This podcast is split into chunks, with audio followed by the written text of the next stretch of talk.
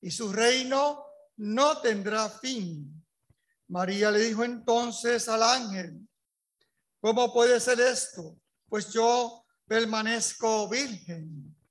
El ángel le contestó, el Espíritu Santo descenderá sobre ti y el poder del Altísimo te cubrirá con su sombra.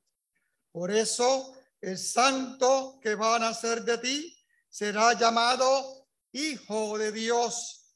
Ahí tienes a tu pariente Isabel, que a pesar de su vejez ha concebido un hijo y va por el sexto mes la que llamaban estéril, porque no hay nada imposible para Dios.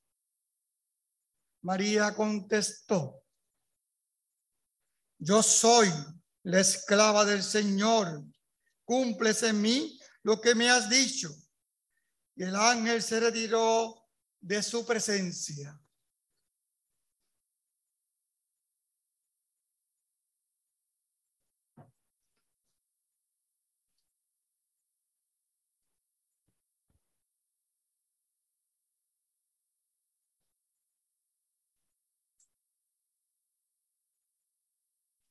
Palabra del Señor.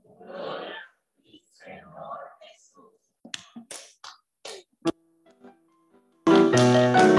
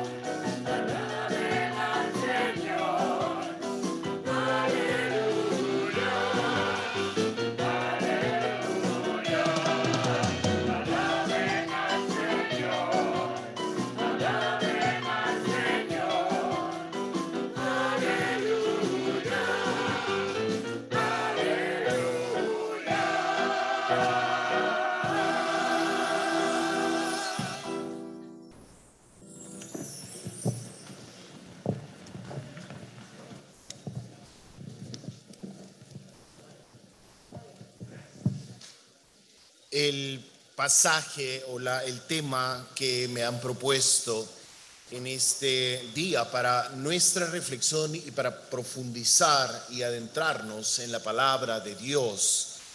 Eh, nos, eh, era el, es el pasaje que está en el capítulo 19, verso 25 de el Evangelio de San Juan pero me remito hacia unos pasajes anteriores. Junto a la cruz de Jesús estaban su madre y la hermana de su madre, María, mujer de Quelofás, y María Magdalena. Jesús viendo a su madre junto a ella al discípulo que tanto amaba, dice a su madre, mujer, ahí tienes a tu hijo. Luego dice al discípulo, ahí tienes a tu madre. Y desde aquella hora el discípulo la acogió en su casa. Este, uniendo con lo que viene a ser la frase que va dirigiendo esta convivencia, esta frase no ha cambiado desde el primer día en que Jesús la pronunció allí en el Golgota. Ayer, hoy y siempre, Jesús sigue diciéndonos a cada uno de nosotros, ahí está tu madre, a la madre, allí está tu hijo. Es un bello pasaje definitivamente que lo encontramos desde un principio en las Sagradas Escrituras y que nos remite, por otra parte, a un momento clave de nuestra vida y es que eh, hay que tener en consideración, es decir, este pasaje de San Juan en el capítulo 19, verso 25, eh, nos presenta una, en primer lugar, nos presenta una escena, es el contexto, es el tema de la cruz. San Juan, a diferencia de los otros evangelistas, es decir, de los que se conocen la tradición eh, teológica eclesial como los evangelios sinópticos, San Juan ha ido profundizando un poco más en torno a esta realidad. Mientras este pasaje en, la tradición sinóptica eh, sitúa el pasaje después de la resurrección, San Juan lo coloca con toda intención en el momento de la cruz. ¿Por qué? Porque eh, el pasaje, me refiero al pasaje de las mujeres en la cruz, esta escena, a diferencia, no después de la muerte, sino antes. Con ello, mientras eh, lo que hace San Juan es ponerlos al pie de la cruz, porque en este momento nos va a hablar de una realidad que estamos llamados a vivir. Los sinópticos están en presencia de boca después de la muerte, mientras que Juan sitúa este elemento tradicional eh, inmediatamente después de la muerte. El objetivo de esta reinterpretación de la presencia de las mujeres en la escena es claro se trata, por una parte, de permitir un último encuentro entre Cristo elevado y esos dos personajes claves de la narración del Evangelio de San Juan, que son la madre y el discípulo amado. El hecho de que las otras tres mujeres no desempeñan ningún papel confirma la concentración de estos dos personajes. Se trata de crear el espacio necesario para un diálogo entre el Cristo elevado y sus allegados, la última palabra que el, crucificado tiene ocasión de dirigir a los suyos, tiene una importancia vital. Si nosotros, eh, si nosotros caemos en cuenta, si nosotros eh, traemos a colación muchas de las situaciones que vivimos, es decir, eh, de pronto eh, vivimos un momento clave, nos han dado a lo mejor una noticia o nos dicen te queda tanto tiempo de vida. Ah, inmediatamente comenzamos a desarrollar una serie de ah, consejos o, consejos o dictámenes, vamos dando la herencia de lo que debemos vivir. Y esto es lo que pasa en la escena de la cruz.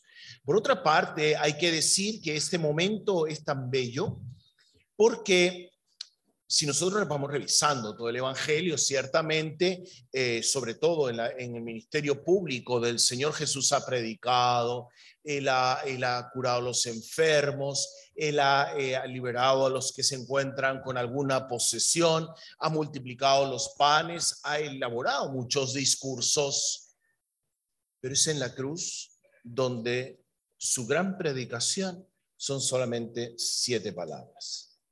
Desde el encuentro que tiene del arresto, nos dice que después de estar con Pilato, simple y llanamente cayó. Siete palabras. Siete palabras que de alguna manera, es decir, la predicación más bella que hemos encontrado y en donde podríamos decir se encuentra la quinta esencia de lo que es nuestro cristianismo. ¿eh? Siete palabras y dentro de esas siete, dos que nos dirige en este momento sublime. Para San Juan, ¿eh? a diferencia de los otros evangelistas, la cruz no es el lugar del patíbulo, del lugar de la ejecución, sino es el tema de la elevación, es de la glorificación, que San Juan dirá era la hora, la hora en que se manifiesta, la hora en que nos dice a nosotros algo especial que estamos llamados a vivir. La hora en que nos vamos a concentrar en esas palabras, porque depende de ello, de esas palabras que son claves, para que nosotros podamos dar eh, una fuerza y una respuesta a nuestra vida cotidiana.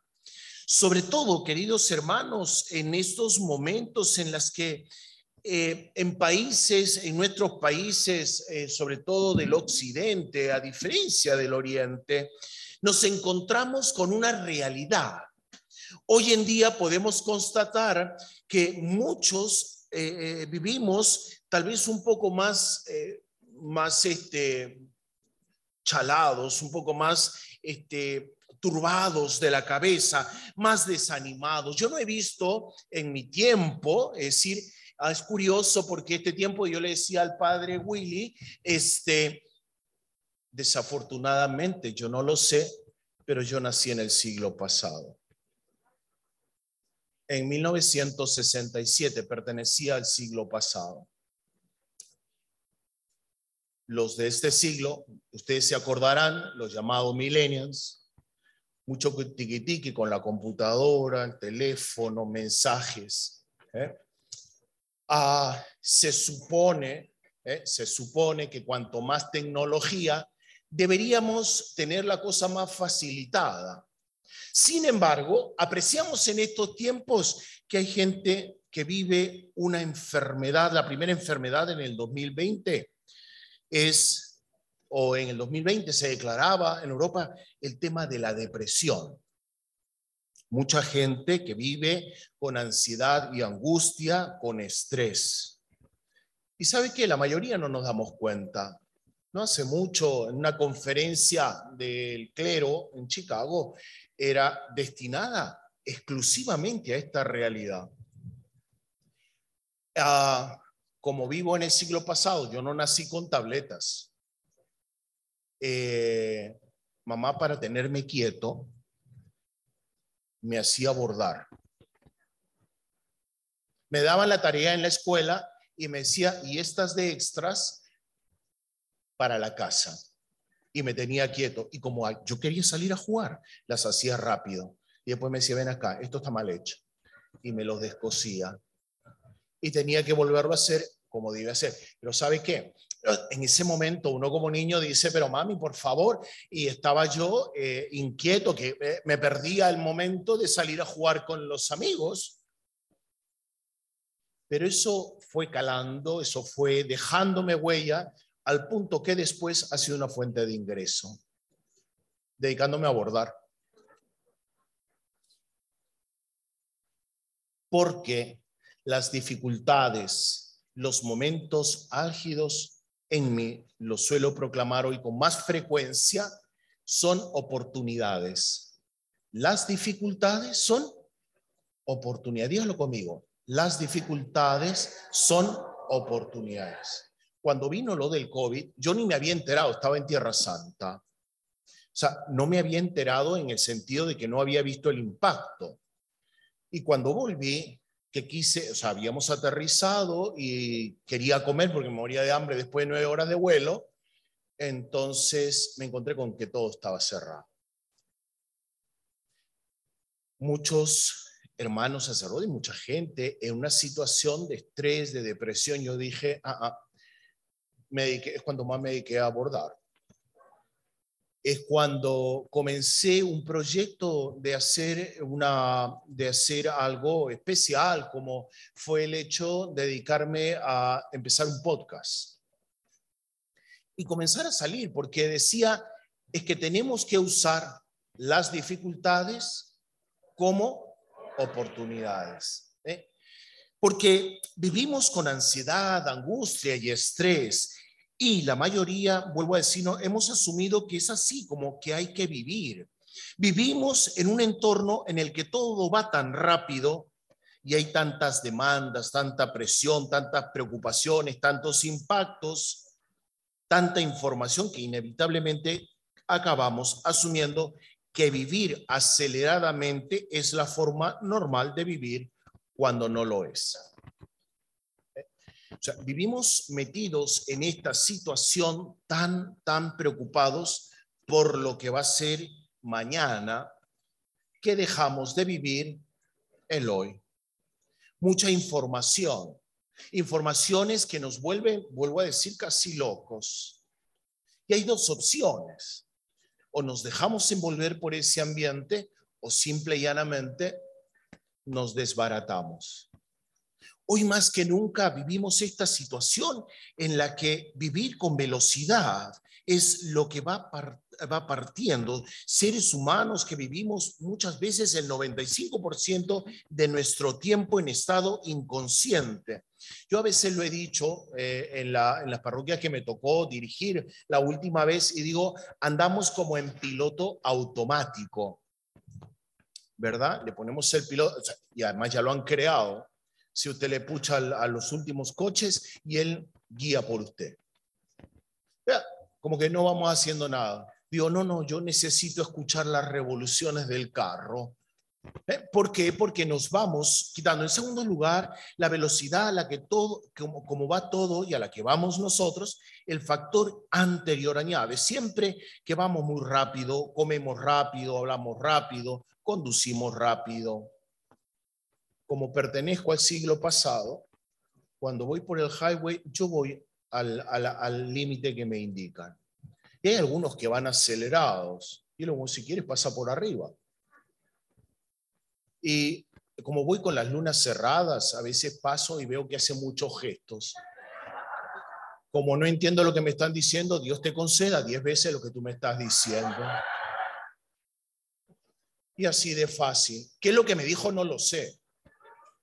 Pero de seguro, y, y en algunas oportunidades me ha tocado que después de un tiempito le para la policía y le pone un ticket y dice, Dios te bendiga vivimos muy acelerados, todo es deprisa. Volvemos a decir, vuelvo a decir, comemos rápido. ¿eh? Como, que, como que el tiempo se nos va a acabar.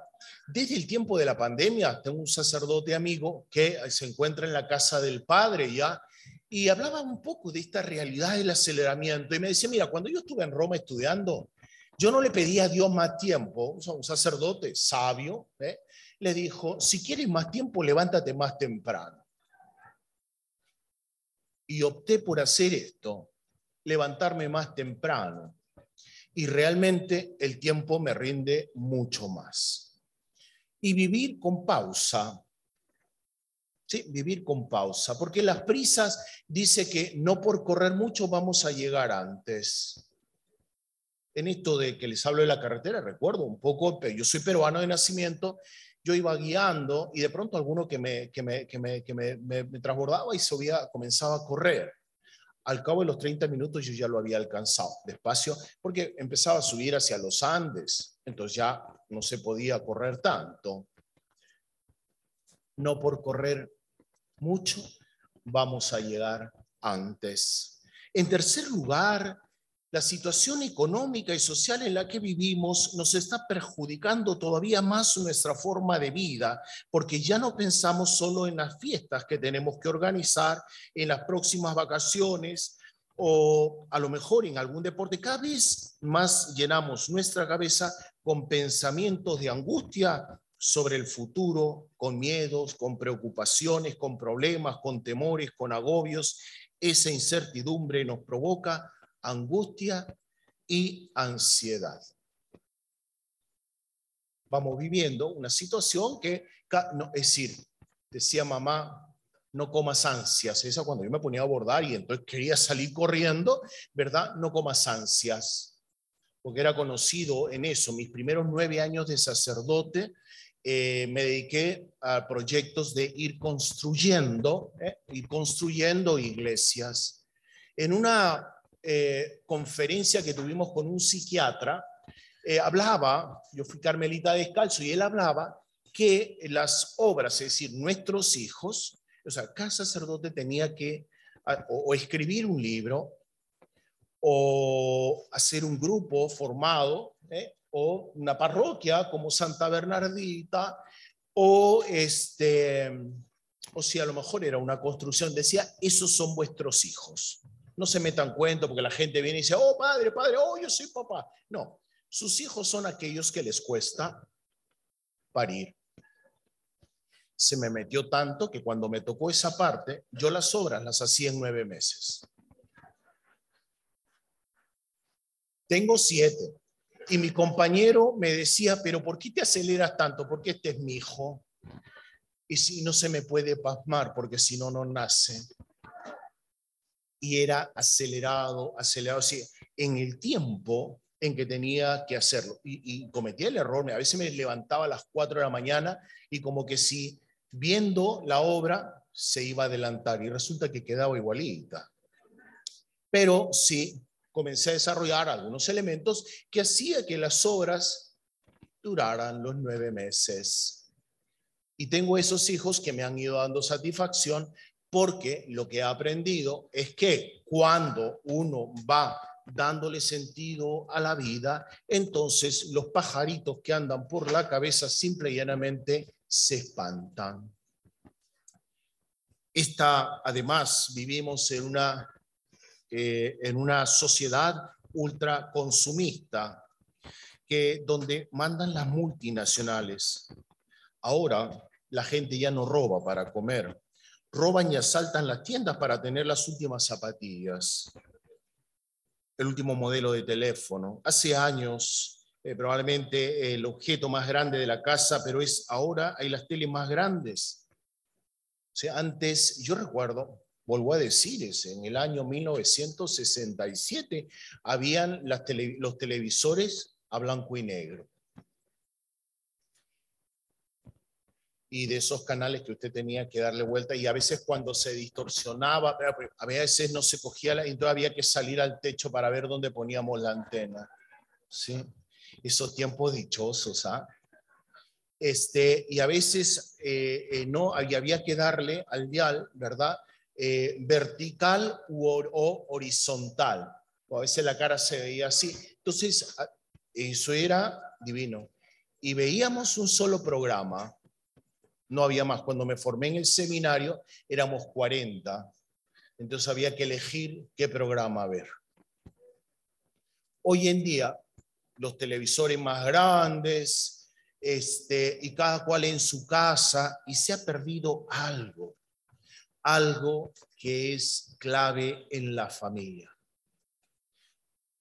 Yo no sé si acá, porque por lo menos allá donde yo vivo en Chicago es eso, ¿eh? es mucha, mucha, mucha cosa, el, el, correr para aquí, para allá.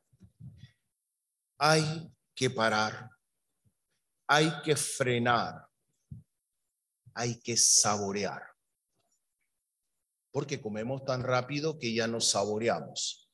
Hay una cultura, ¿eh? cuando yo era pequeño, ¿eh?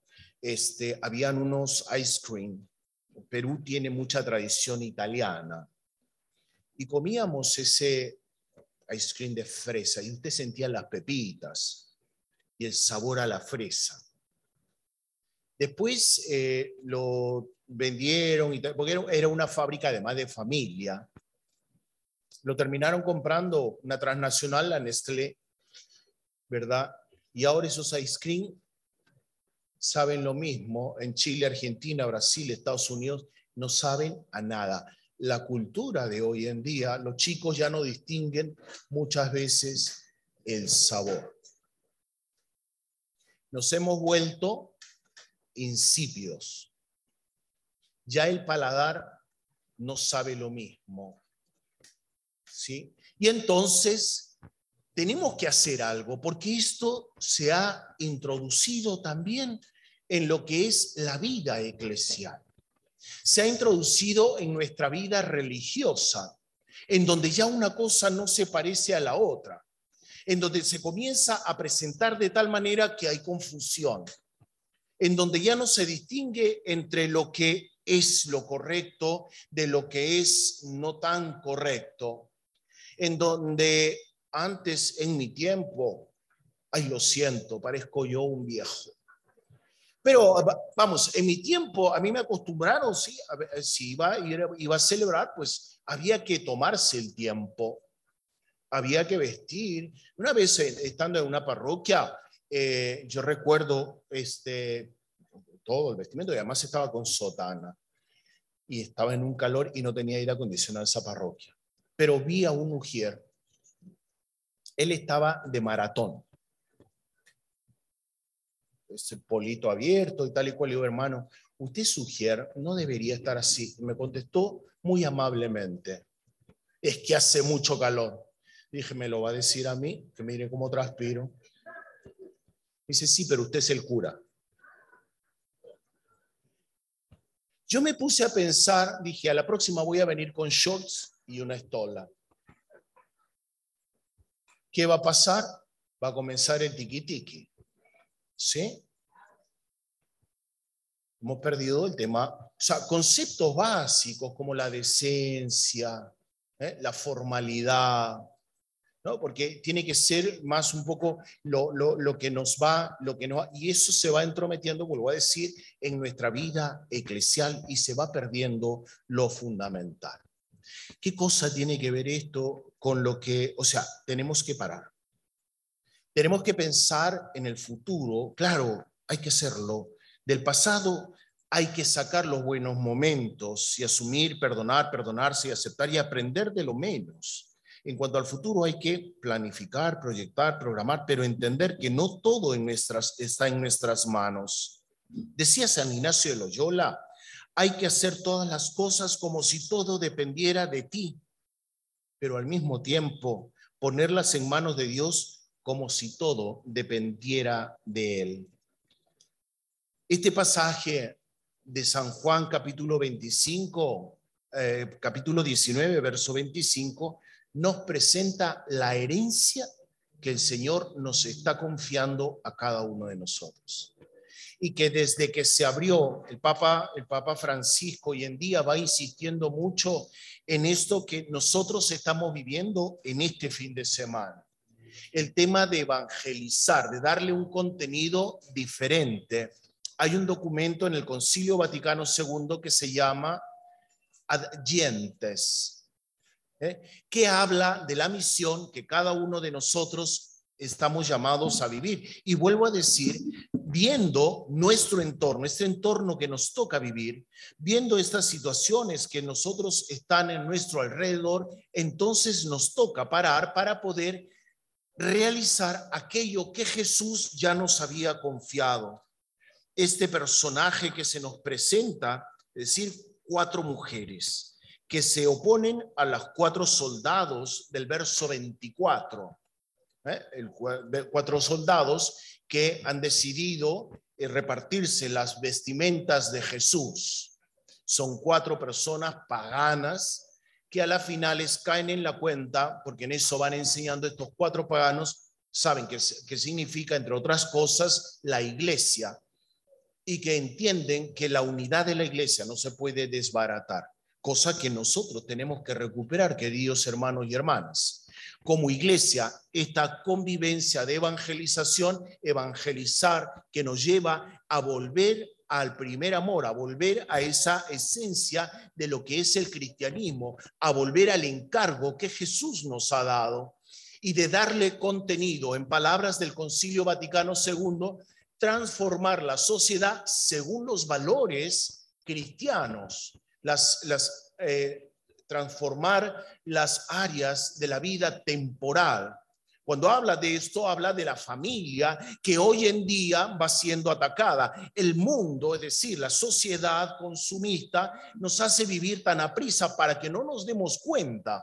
Vuelvo a decir, decir, si, si yo, yo, yo, yo vivo mi vida, antes pues esto, no existían los teléfonos, ¿eh? Eh, los teléfonos celulares como existían hoy en día. Y nos hacen vivir de tal manera y nos dictan todo lo que nosotros tenemos que hacer. Ya no es que nosotros tengamos el control, sino hacemos que otros ejerzan el control sobre cada uno de nosotros. Y por eso el Señor nos llama ahora para hacernos recordar que su presencia ayer, hoy y siempre es la misma, que esto no es nada nuevo y que tenemos que estar atentos ya desde el tiempo del nacimiento de la cruz, ya hay esta situación de hombres paganos que están presentes queriendo destruir la iglesia en cuatro en cuatro segmentos sin embargo, llega esta situación y entonces ellos deciden no intervenir de esa manera. Nos implica entonces, tras haber sido blanco de los enemigos, ahora nos dice Jesús en este momento sublime está rodeado de los suyos. Por lo tanto, este tema que nos presenta el Evangelio es la relación entre los discípulos y Cristo elevado. Para San Juan, la cruz es el trono desde el cual Él reina, desde el cual Él nos da y nos dicta lo que nosotros debemos de hacer. Y en, este, en esta escena hay dos personajes, expresión de manera precisa de los lazos que le unían a Jesús. Se trata del caso de la Santísima Virgen María, llamada sencillamente su madre, o el discípulo amado cuyo vínculo que lo une a Jesús es la cercanía, más aún el de la intimidad. No vamos a poder ser amigos de Dios. Decía Santa Teresa de Jesús, ya por el 1500, eh, la mitad de los 1500, amigos fuertes de Dios, hermanas, amigos fuertes de Dios, necesitamos más que nunca. Esto se lo decía a sus religiosas, porque hemos dejado de ser amigos fuertes de Dios y se es amigo de Dios en la intimidad, period. No podemos ser amigos de Dios si nosotros no nos detenemos un ratito en este tiempo para poder estar a solas. Ella define la oración diciendo con quien estar muchas veces a solas, con quien sabemos nos ama. Y la esencia eh, para poder vivir esta realidad ciertamente será este estar a solas con el Señor en la intimidad. ¿Qué significa esto en el tiempo? Está representado en San Juan. El vínculo que une es, y esta es, la intimidad, la escena que viene se desarrolla pues entre el crucificado y los íntimos. Su palabra es lo único que resuena y dirige. Los otros personajes guardan silencio. El único gesto que se le asigna a la realización es la última voluntad. Su última palabra se refiere a esa organización del tiempo, no a que nos organicen el tiempo, que se abre tras este momento clave en la cruz. ¿Cómo deben vivir los allegados este tiempo marcado por su ausencia. Es Jesús en la cruz nos confía a nosotros un momento porque sabe que ya no va a estar más con los suyos. Y por eso la Eucaristía es la celebración del acto sacrificial de este momento sublime y lo celebramos hasta que Él vuelva este momento en que la Eucaristía nos va a sostener cada día hasta que Él vuelva, hasta este tiempo. ¿Cómo tenemos que vivir el tiempo de su ausencia? Es decir, el tiempo actual. ¿Qué medidas pueden remediar la inminente separación? Y aquí es donde se retoma la temática que domina el discurso de esta despedida. La voluntad expresada por Jesús pone a su madre bajo la protección del discípulo amado que es llamado a desempeñar para con ella el papel que Jesús asumía hasta entonces. Y el discípulo amado se convierte así en el representante del Hijo en su ausencia. Cada uno de nosotros, creyentes, estamos llamados a expresar esta presencia en la ausencia. En este tiempo que nosotros vamos viviendo estas realidades que nos van impulsando y nos van llevando a vivir sin duda momentos difíciles, hacer recordar la presencia del Señor. Porque al principio de la pandemia, después, ¿qué cosa ha venido? Muchos comenzaron a predicar que esto sería un castigo de Dios, negando de alguna manera la presencia del Señor. Y vamos o íbamos tan acelerados que de alguna manera hemos tenido que hacer un alto como que Dios va viendo nuestra situación y dice, ya basta. No podemos seguir atentando contra el mismo medio ambiente que nos rodea. No podemos nosotros andar en esa situación creando o permitiendo leyes. Queridos hermanos y hermanas, cuando el Señor nos confía el cuidado hasta que Él venga, nos va diciendo que tenemos que ser cristianos activos y cuando nos habla de ser cristianos activos hasta que Él venga, no nos quiere decir que usted tenga que estar metido acá en la parroquia. Nos dice que nosotros o vosotros tienen que trabajar allí donde Dios los ha puesto, creando valores que son los propios que les confía el Señor a las familias, no tirando la toalla como decimos vulgarmente, ay, es que mi hijo no me escucha. Es cuando más tienen que levantar la voz porque queridos hermanos y hermanas, no podemos entrar en una situación en la que dejamos pasar porque como dicen allí, de placer nos van metiendo un montón de leyes que van en contra de la misma dignidad del ser humano, porque van predicando y van haciendo, van proclamando leyes que nos van desviando, porque van atentando contra lo que es fundamental, que es la familia. Por eso en el momento de la cruz, Jesús te llama a ti y a mí a que nosotros preservemos la iglesia. Y este encuentro no es solamente para que nosotros nos alegremos y digamos gloria a Dios, aleluya. Es tiempo de parar, es tiempo de actuar, es tiempo de que nosotros vayamos haciendo algo. Vamos viendo muchos de los seminarios, es espantoso. Decía un obispo, un encuentro de obispos, un obispo de América Latina le decía a un arzobispo de los Estados Unidos, tengo un gran problema. Tengo muchos seminaristas y no tengo espacio para tenerlos. El obispo americano le decía, ya quisiera tener tu problema, porque tengo demasiado espacio y no tengo seminaristas. Chicago solamente tiene 16 seminaristas en un seminario que en su momento fue construido para 400. A mí, cuando voy por ahí, dicen, Padre Dios lo bendiga. Imagino que se lo dicen a Monseñor Willy Peña, Padre Repolle, ¿verdad? Y la preocupación es, ¿y quién va a tomar mi puesto? Si vosotros, eh, eh, si vosotros a las finales no terminan actuando, hablando, como en mi tiempo no había tablet, no era que me llevaran a la iglesia, no. Pero terminada la misa, mami y papi hablaban y comentaban el sermón del sacerdote. Y eso se me iba quedando. Yo tenía cinco años, no entendía ni lo que habían dicho. Pero captaba la atención. Y así vamos sembrando en los corazones, porque vuelvo a decir, el mandato de Jesús es para que preservemos la iglesia. Ahí está tu madre, madre, ahí está tu hijo. Está conectado con nuestra vida. Está conectado de tal manera en que nosotros debamos tener, yo decía una vez, eh, Señor había intervenido de una manera muy, muy particular en una familia. Ella no podía tener hijos. Pero se había enterado de que en alguna oportunidad había orado por un joven. Habíamos orado por él y después de 15 años, yo había estado de paso por Miami.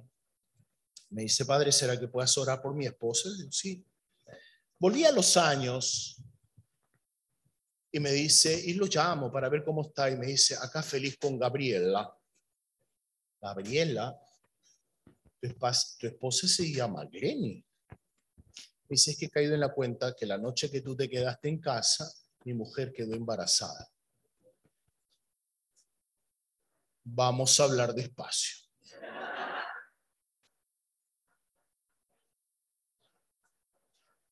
Pasó el tiempo y estaba hospedado en otra casa. Y entonces sucedió que le dije, bueno, ya que fue así, vente de visita para orar nuevamente por Glenny. En lo que venía el carro se les barató y no pudo llegar. Cuatro meses después me dice la, familia donde estaba en casa, estoy embarazada. Dije, no, ese no era para ti, ese era para el otro. Y así fue como estos jóvenes, dos muchachos venezolanos, pedían que pudiéramos intervenir por esta, por esta vida, para que, se abriera, para que se abriera a esa presencia de Dios. Y es bonito ver en muchos de estos casos que ellos han seguido cultivando el tema de los valores y son muy atacados. Pero en donde Dios nos invita, de alguna manera, vuelvo a decir, a preservar el tema de la familia. Y a veces, no sé si aquí, pero por lo menos en muchos otros ambientes, tendemos a callarnos. Una vez hablando con un obispo me dice, estamos muy temerosos porque con esto de cuando estaba Obama metiendo esta, queriendo meter esta cuestión del aborto en las clínicas, incluso católicas, decía, estamos posiblemente en un momento álgido y en donde a lo mejor vayamos a terminar en las cárceles, los obispos. Yo le dije, qué bueno. Y me quedo viendo así como que, ¿y qué te dieron a ti? Hemos terminado, o sea, hemos perdido esa iglesia profética que habla en nombre de Jesús a las situaciones que tenemos que hablar. Si usted se pone a hablar y a levantar su voz ¿eh? Eh, para defender nuestra fe cristiana católica, para defender los valores, porque nos van metiendo leyes, queridos hermanos y hermanas, de tal manera que vamos perdiendo la esencia. Y no podemos esperar como están en Chica ahora, y ahora qué hacemos. Ahora hay una oferta, sí, porque el mundo comercial dice, compre dos y lleve uno. Entonces ahora es a los sacerdotes, dirige tres parroquias por el precio de uno, porque no hay sacerdotes. ¿Qué vamos a hacer ahora? ¿Estamos tarde? Nunca es tarde cuando la dicha es buena. Amén tenemos que comenzar a levantar la voz. No podemos quedarnos de brazos cruzados esperando el próximo, la próxima convivencia del próximo año. Tenemos que comenzar a actuar, de llevar, de reunirnos, de hablar en el nombre de Jesús, porque esta es la misión que Jesús nos va confiando en este llevar adelante lo que viene a ser nuestra presencia la hora, la hora de la crucifixión, la hora de la elevación es la hora de este nacimiento de la iglesia, colocada a partir de este momento bajo la responsabilidad del discípulo amado, llamado a reemplazar al Señor. La crucifixión, hay mujeres. San Juan cita cuatro, su madre, la hermana, ¿sí? Y este pequeño grupo consigue las primicias de la comunidad mesiánica que nace de la cruz. Entre ellos se distingue la Madre Jesús y el discípulo amado. Hay algo que esta sociedad, o sí, la sociedad eh, no quiere que vivamos el tema de la cruz. Y la iglesia nace de la cruz. Yo he relatado muchas veces mi condición médica, a veces no es tan buena cuando murió mami fue tanta el dolor que terminé con una, y le pedí al Señor que me quitara el dolor. Dice la palabra de Dios que Él da en abundancia. ¿Cuántos lo creen? Entonces me se me presentó una crisis diabética de 700 miligramos de azúcar. Porque cuando Dios da, da en abundancia. Y me hizo muy dulce, Hay algunos que me han dicho así como para dejar la cruz. Tres veces le he preguntado al Señor y tres veces me ha respondido, mi gracia te basta. Y voy sobrellevando. Y eso pasó aquí en Puerto Rico. ¿ah? O sea, cuando se me declaró, yo estaba allá por Fajardo, predicando una misión. Y el Señor como peda me decía, yo toda la noche andaba bebiendo y bebiendo y bebiendo agua, no sabiendo. Lo único que faltaba tomarme era el aceite, porque ya me había consumido todo el líquido que tenía. Y ahí fue cuando descubrí que estaba con esta situación médica. Y desde allí vuelvo a decir algo que nos pide el Señor de poder descubrir, porque las dificultades serán. Fue gracias a eso que tuve, porque el médico me dijo, si no haces un cambio, te quedan siete años de vida me imagino que acá hay mucha, se presta mucha atención sobre, los, sobre, los, eh, sobre las latas, ¿no? Le ponen una fecha. ¿Qué cosa quiere decir? Que después de la fecha no sirve. Y yo me sentí así. Después de siete años ya no valgo.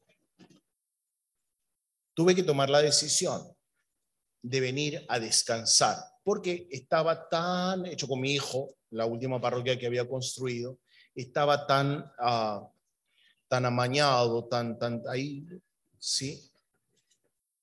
que no me atrevía, ya el Señor me había hablado en el año 2000 aquí en Caguas, cuando hubo el encuentro internacional de sacerdotes, que sería llamado a predicar por muchos lugares.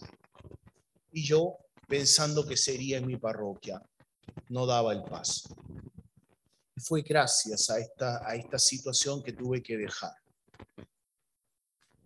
Un día, una señora en Stockton, California, eh, me termina y me dice, una mujer muy humilde, muy sabia, obviamente, me dice, padre, yo doy gracias a Dios porque usted se enfermó. Y yo creo que era después de la, de la, de la merienda. Dije, ¿qué le dieron de comer a esta señora? Si usted no se hubiera enfermado, usted no tuviera aquí entre nosotros predicando la palabra. Entendí que las dificultades son oportunidades. ¿Por qué? Porque como dice el lema de, este, de esta convivencia, Jesucristo es el mismo y nos va uniendo a que caigamos en la cuenta. Las dificultades que se han presentado, esta es la oportunidad después de dos años y a lo mejor puede caer un poco el desánimo y en decir, pero es que esto no era como la vez anterior, teníamos una carpa más grande, teníamos aire acondicionado y teníamos todas las comodidades. Alguien me preguntaba ayer, me dice, padre, ¿cómo le hace? Porque transpiro mucho. ¿Y cómo le hace? Bueno, es una horita de sacrificio. Y el padre me concedió un poco más, o sea que es poquito más. Pero es que hemos olvidado aquello que era el sacrificio. Jesús hizo por ti mucho más que lo que nosotros hacemos por Él. Y lo he pensado en la situación médica a veces que llevo, que digo, esta es una vocación especial. Lo he vivido con muchos enfermitos. Cuando viven situaciones muy, muy, muy difíciles, me pongo a hablarles justamente de este pasaje en la que Jesús nos llama a asumir los valores de la cruz, porque eh, estamos acostumbrados o esperanzados o queridos solamente eh, de que tenemos que tener sanación, sanación y sanación, pero no somos capaces de dar nada. Pídele al Señor coger la cruz. Es ahora cuando el Señor nos va diciendo a cada uno de nosotros a través de la Virgen. Oiga bien, porque lo escuchamos en las lecturas del día de hoy, en las dos. Una palabra que es la que me encanta y que además es toda la del tiempo de la Pascua no temas, porque no estás solo. Dígaselo a la persona que tiene al lado, no temas, porque no estás solo.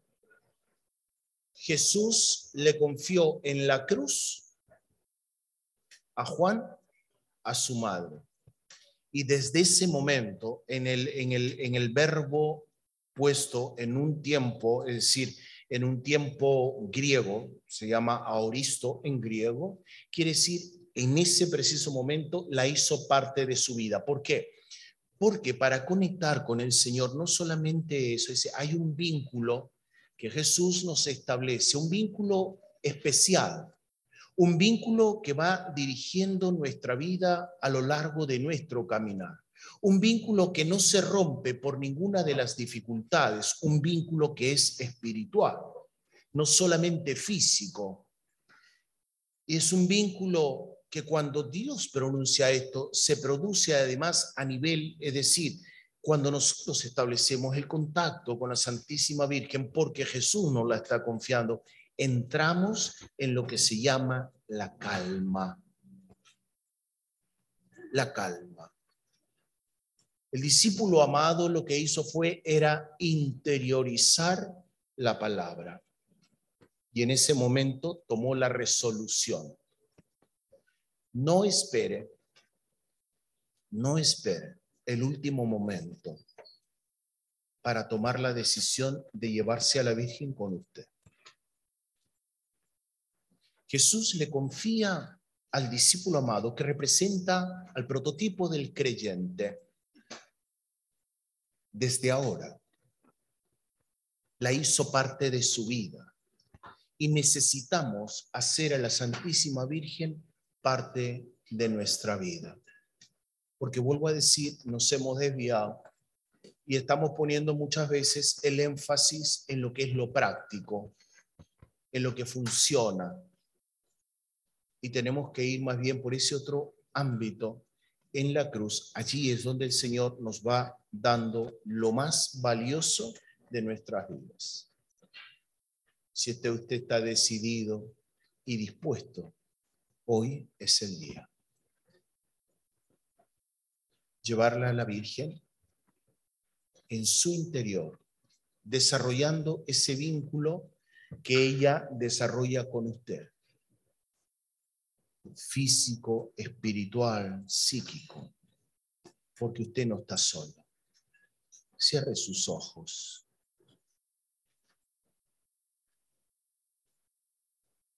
Y vaya a la escena del Calvario, donde Jesús hoy repite con usted esas mismas palabras las más importantes del Evangelio, porque es el último hablar del Señor. Madre, ahí tienes a tu hijo.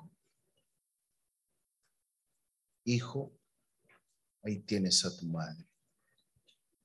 Estrechale tu mano o estírale tu mano a la Santísima Virgen, a quien tenemos aquí delante. Y dile, yo te recibo hoy en mi casa. Ayúdame a caminar siempre contigo. A caminar siempre con Él. Esto es lo que el Señor te dirige hoy en esta Eucaristía, para que vivas ese encuentro con Él, porque tenemos que transformar el mundo, porque tenemos que ser decían en mi país, cristianos católicos de hueso colorado, decididos. No así así nomás, decididos, convencidos de poder llevar aquella misión que el Señor nos está confiando.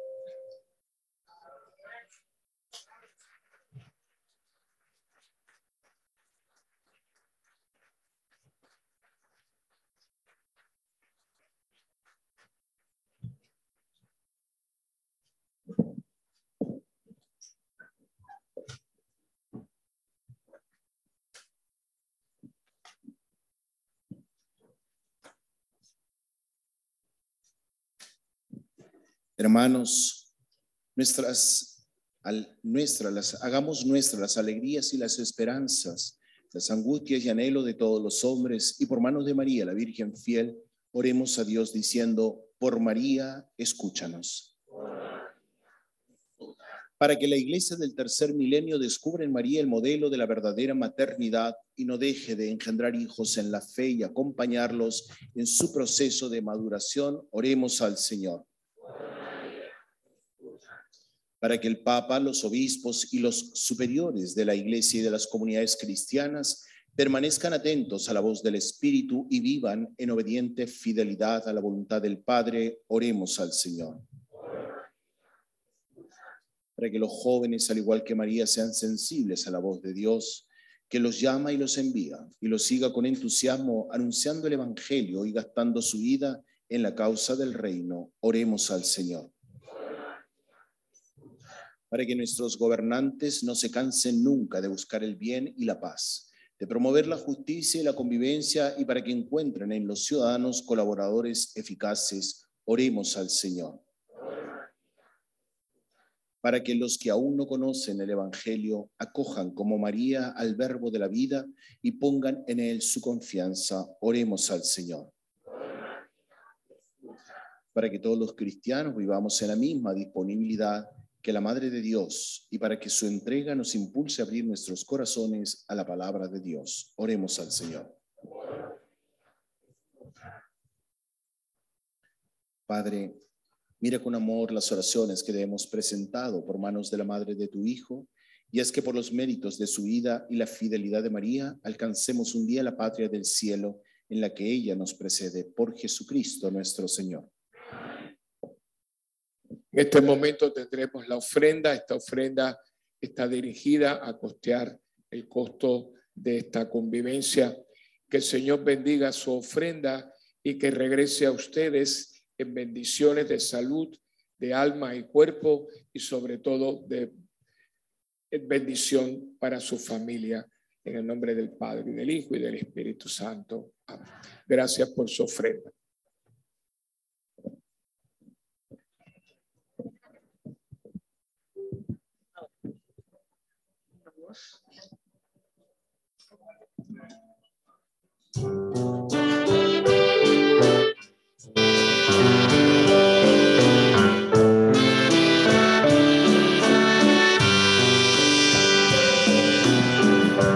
Se llamaba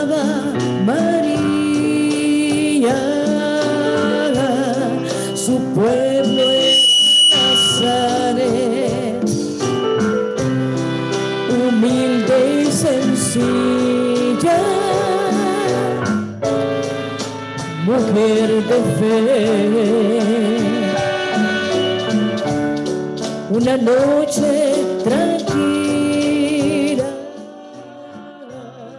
el Espíritu Santo la cubrió como manto. Ella fue la elegida.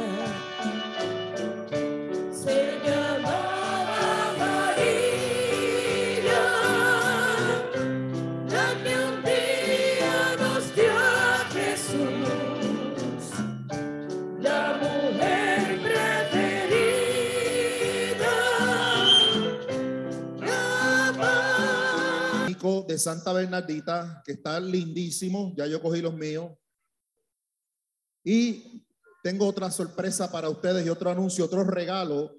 Por ser esta la convivencia número 33, les vamos a regalar algo a todos los que están participando aquí, pero se los digo ahorita. Y yo, yo quiero. También hay Yo para ti. Para ti hay, para ti hay. Yo quiero decirle algo a los nenes. Esto es exclusivamente para los nenes. El baño de los nenes es al cruzar la calle. Porque se me coló una acá y sorpresa. Así que el baño de los nenes al cruzar la calle, el de las nenas es aquí atrás. Bueno, ¿estamos listos con los anuncios allá atrás? Sí, chévere. Voy a hacer un par de anuncios para que ellos puedan verlos acá en pantalla. Continuamos saludando a los que están conectados con nosotros de manera virtual. Gracias por conectarse y compartir con nosotros esta experiencia de la convivencia. Vamos Ven a dar acá. un saludo muy especial a nuestra Wanda Gómez que nos está viendo desde Omaha. Ella es parte de esta comunidad por razones de trabajo con su familia. Se encuentra allá, pero nos escribió y nos dijo que está gozando y que a través de la pantalla ella siente la unción del Espíritu Santo. Así que gloria a Dios por todas esas personas que están conectadas. A la familia de nuestro Luis Rivera, ¿se acuerdan de nuestro hermano Luis de la librería? Están todos conectados viéndonos también. Le enviamos un, brazo, un abrazo bien caluroso desde aquí, desde su parroquia Santa Bernardita. Entonces a mí me tocan los regañitos. Mira cómo Luis se va y me deja sola para los regañitos. Estoy aquí, estoy aquí. Lo próximo, los apóyame, anuncios. apóyame. Lo próximo en los anuncios, 28 de mayo. Anoten esa fecha, hombres. Mayo 28, Rosario de Hombres en la Plaza San José a las 8 de la mañana. Aquí tienen en pantalla la promo. Llega a San Juan el ejército de hombres. ¿Me la quitaron? El ejército del Rosario de Hombres, sábado 28 de mayo. José, ven rapidito, corre, sube por aquí. Plaza San José, Viejo San Juan, al lado de la iglesia de San José, cerca del monumento del Totem. Este evento es una bendición. Esto lo estamos haciendo por la paz del mundo y la conversión de los pecadores. Pero nos enteramos ayer que justo en Puerto Rico, este mismo rosario se va a estar llevando a cabo en Colombia, en Argentina y en Perú. Ya nos conectamos virtualmente con ellos y ellos van a estar conectados con nosotros y nosotros con ellos y desde Madrid, España también. Así que el 28, el, próximo sábado, en la Plaza San José, al terminar el rosario, vamos a entrar a la iglesia para tener un momento de oración, adoración y exposición del Santísimo para cerrar en acción de gracia por todas las bendiciones que se van a derramar ese día. El sábado próximo Déjeme, déjeme abrazarlo yo también, a ver si yo puedo recibir algo y vuelvo a Cristo. Amén. Dios me los bendiga. ¿Cómo se siente el pueblo de Dios? Y se van a sentir mejor y mejor se va a sentir usted cuando oren por usted ahora. Vamos a empezar por ahí. Venga acá, Anita, pero aquí está pasando algo raro. ¿Qué pasó? Yo le acabo de preguntar a ellos cómo se siente el pueblo de Dios. Yo creo sinceramente que estoy metido ahora en un sitio que no es de puertorriqueños. Porque el puertorriqueño le gusta la bulla. Así que cuando yo le pregunte cómo se siente, van a ser así. Miren, miren cómo es el saludo de la renovación católica carismática. Cuando el pueblo se le pregunta cómo se siente, dicen bendecido y en victoria. Y un salto de la victoria. Uno, dos y tres. ¿Cómo está el pueblo de Dios? Bendecidas y en victoria. Vamos a darle un aplauso a ese pueblo de Puerto Rico. Aleluya. Ellos van a orar por mí y ustedes van a extender la mano. Aquí todo el mundo va a orar. Van a orar para que Dios se manifieste en esta prédica.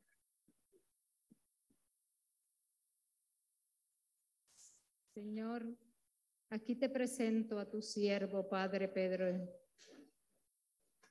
Te suplico que el Espíritu Santo se derrame sobre él, Señor, y pongas palabras de liberación y sanación para este pueblo que va a escucharlo nuevamente. Bendecido sea, Padre, que el Espíritu Santo se manifieste grandemente en ti en este momento y que mis hermanos puedan recibir esa palabra de sanación, liberación y sobre todo de mucho amor que viene de nuestro Señor Jesucristo. Dios te bendiga a ti, Padre. Amén. Amén, amén. Y nos cubrimos con la sangre de Cristo en el nombre del Padre, Hijo y Espíritu Santo. Un aplauso a Cristo Rey. ¡Que viva Cristo! ¡Que viva Cristo! ¡Que viva la Iglesia Católica! ¡Que viva la Virgen María! ¡Que viva el pueblo de Dios! ¡Aleluya! Qué lindo, van a quedarse de pie, que ya se acabó la vagonitis. Aquí nadie trabaja para la Wagon Company, ¿verdad que no? Así que vamos a quedarnos de pie porque se va a pronunciar la palabra de Dios. Y a la palabra de Dios le tenemos un poquito de reverencia y respeto. ¿Cuántos dicen amén?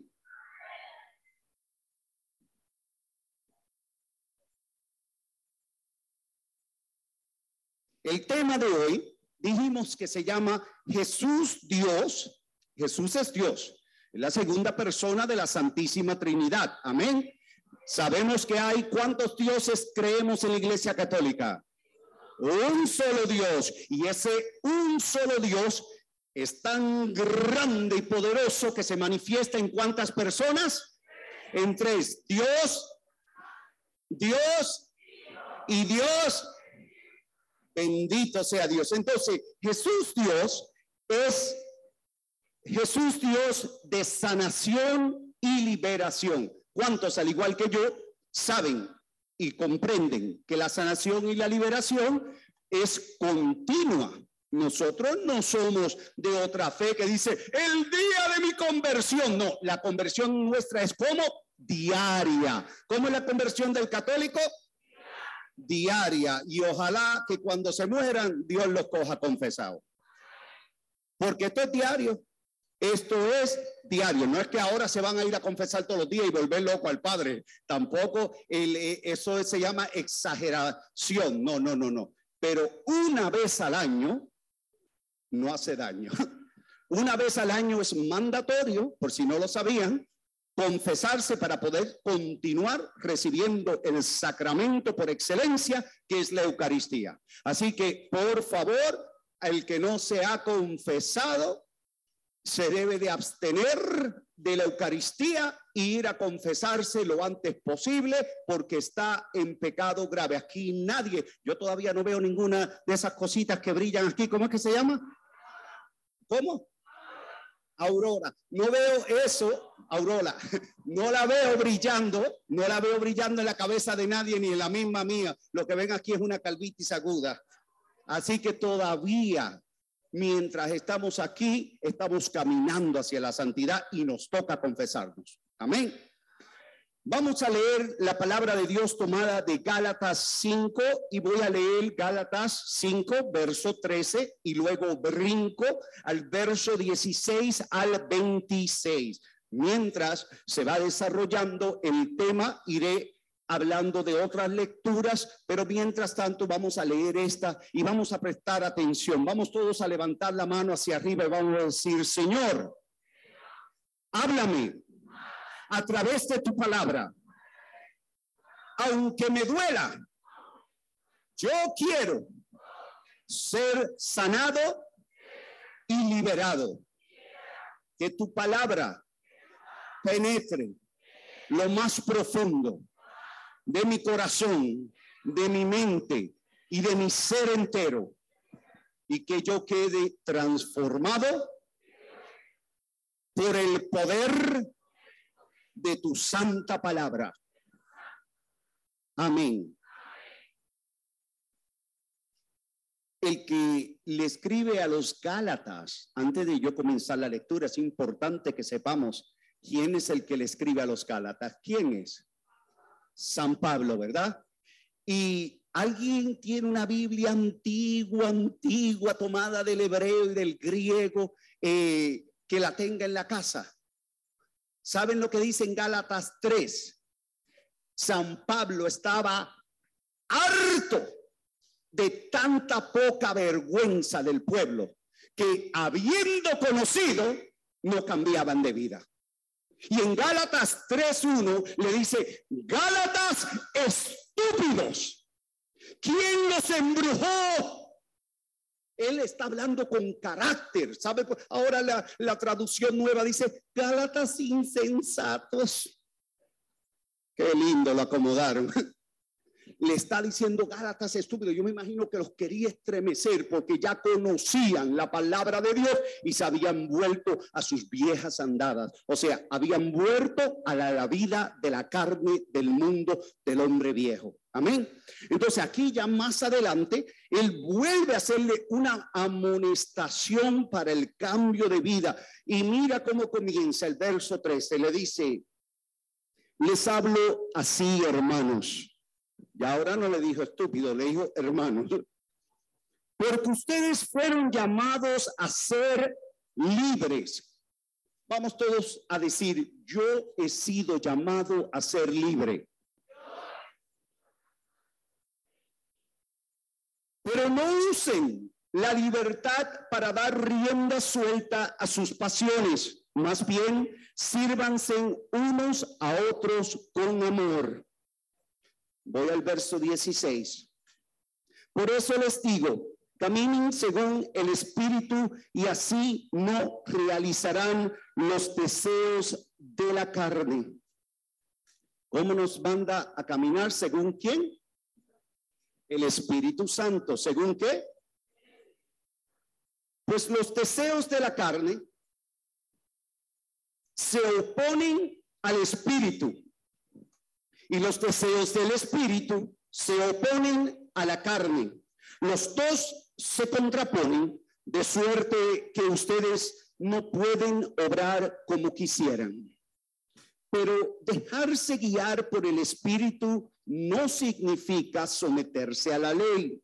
Es fácil reconocer lo que proviene de la carne, libertad sexual, impurezas y desvergüenzas culto de los ídolos y magia, odios, ira y violencias, celos, furores, ambiciones, divisiones, sectarismo y envidias, borracheras, orgías y cosas semejantes. Les he dicho y se lo repito, los que hacen tales cosas no heredarán el reino de Dios. Los que hacen tales cosas. Ahora bien duro, para que se oiga allá afuera, los que hacen tales cosas el reino de... Entonces, ¿por qué las hacemos? En cambio, el fruto del Espíritu es caridad, alegría, paz, comprensión de los demás, generosidad, bondad y fidelidad, mansedumbre y dominio de sí mismo. Estas son cosas que no condena ninguna ley. Los que pertenecen a Cristo Jesús han crucificado la carne con sus impulsos y deseos. Si ahora vivimos según el Espíritu, dejemos nos guiar por el Espíritu. Depongamos toda vanagloria. Dejemos de querer ser más que los demás y de ser celosos. Yo sé que aquí no hay nadie celoso, ¿verdad? Eso es en otro pueblo. El Espíritu de Dios que recibimos los cristianos cuando creemos en las buenas nuevas de Cristo. Vamos a darle un aplauso a la palabra de Dios. Pueden tomar asiento. El verso 26 concluía con depongamos toda vanagloria, dejemos de querer ser más que los demás y de ser celosos. Bueno, el Espíritu de Dios que recibimos los cristianos cuando creemos en las buenas nuevas de Jesucristo, nos ayuda a vivir nuestra fe todos los días. Levante la mano aquel que fue bautizado, solo el que fue bautizado. Un aplauso a los bautizados, bendito sea Dios. El día del bautismo, el día del bautismo, recibimos qué? ¿Cuántas virtudes? Tres virtudes teologales que son la fe, la esperanza y el amor, la caridad. Amén. Y estas tres virtudes nos ayudan a vivir una vida de fe, de esperanza y de amor en Cristo. Ese día también ustedes recibieron en su alma un sello indeleble. ¿Qué quiere decir un sello indeleble? Que no se borra. Un sello que no se borra. El alma nuestra quedó impresa con un sello diciendo, este es hijo de Dios y no hay diablo que me lo robe. ¿Cuánto dicen amén? Y yo creo en ese sello.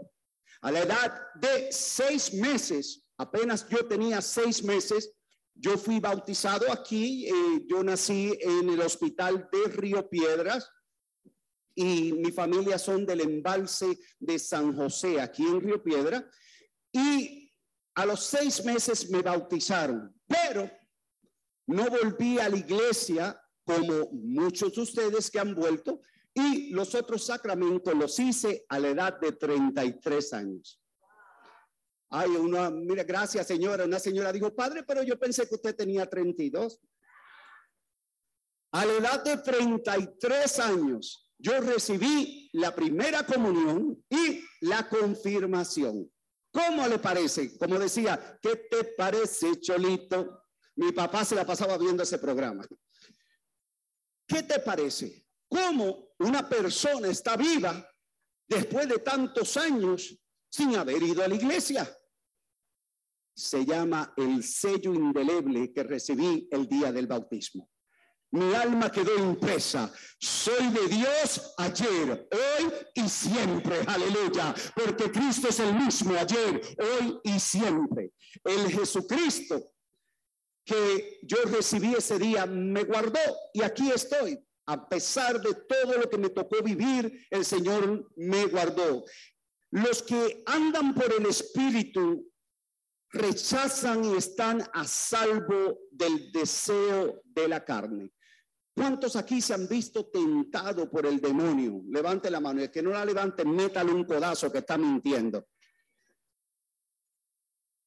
Entonces, por eso es importante acordarnos que nosotros sí tenemos una ayuda especial. Acuérdense, acuérdense que Jesucristo dijo, yo me voy, pero no los dejaré solo. Les enviaré a un Paráclito. Un paráclito es uno que está al lado tuyo, que aboga por ti, que te defiende. Él les enseñará lo que tienen que decir cuando delante de las autoridades los lleven a ustedes. Ese es el Espíritu Santo. Y el Espíritu Santo, hermano, no es algo abstracto. Muchas veces nosotros pensamos que el Espíritu Santo es solo cuando estamos aquí en un evento de la renovación y estamos alabando, bendiciendo el nombre de Dios y de momento se manifiesta, se manifiesta una ola de Pentecostés donde la feligresía comienza a cantar en lenguas angelicales, unos comienzan a danzar en el Espíritu,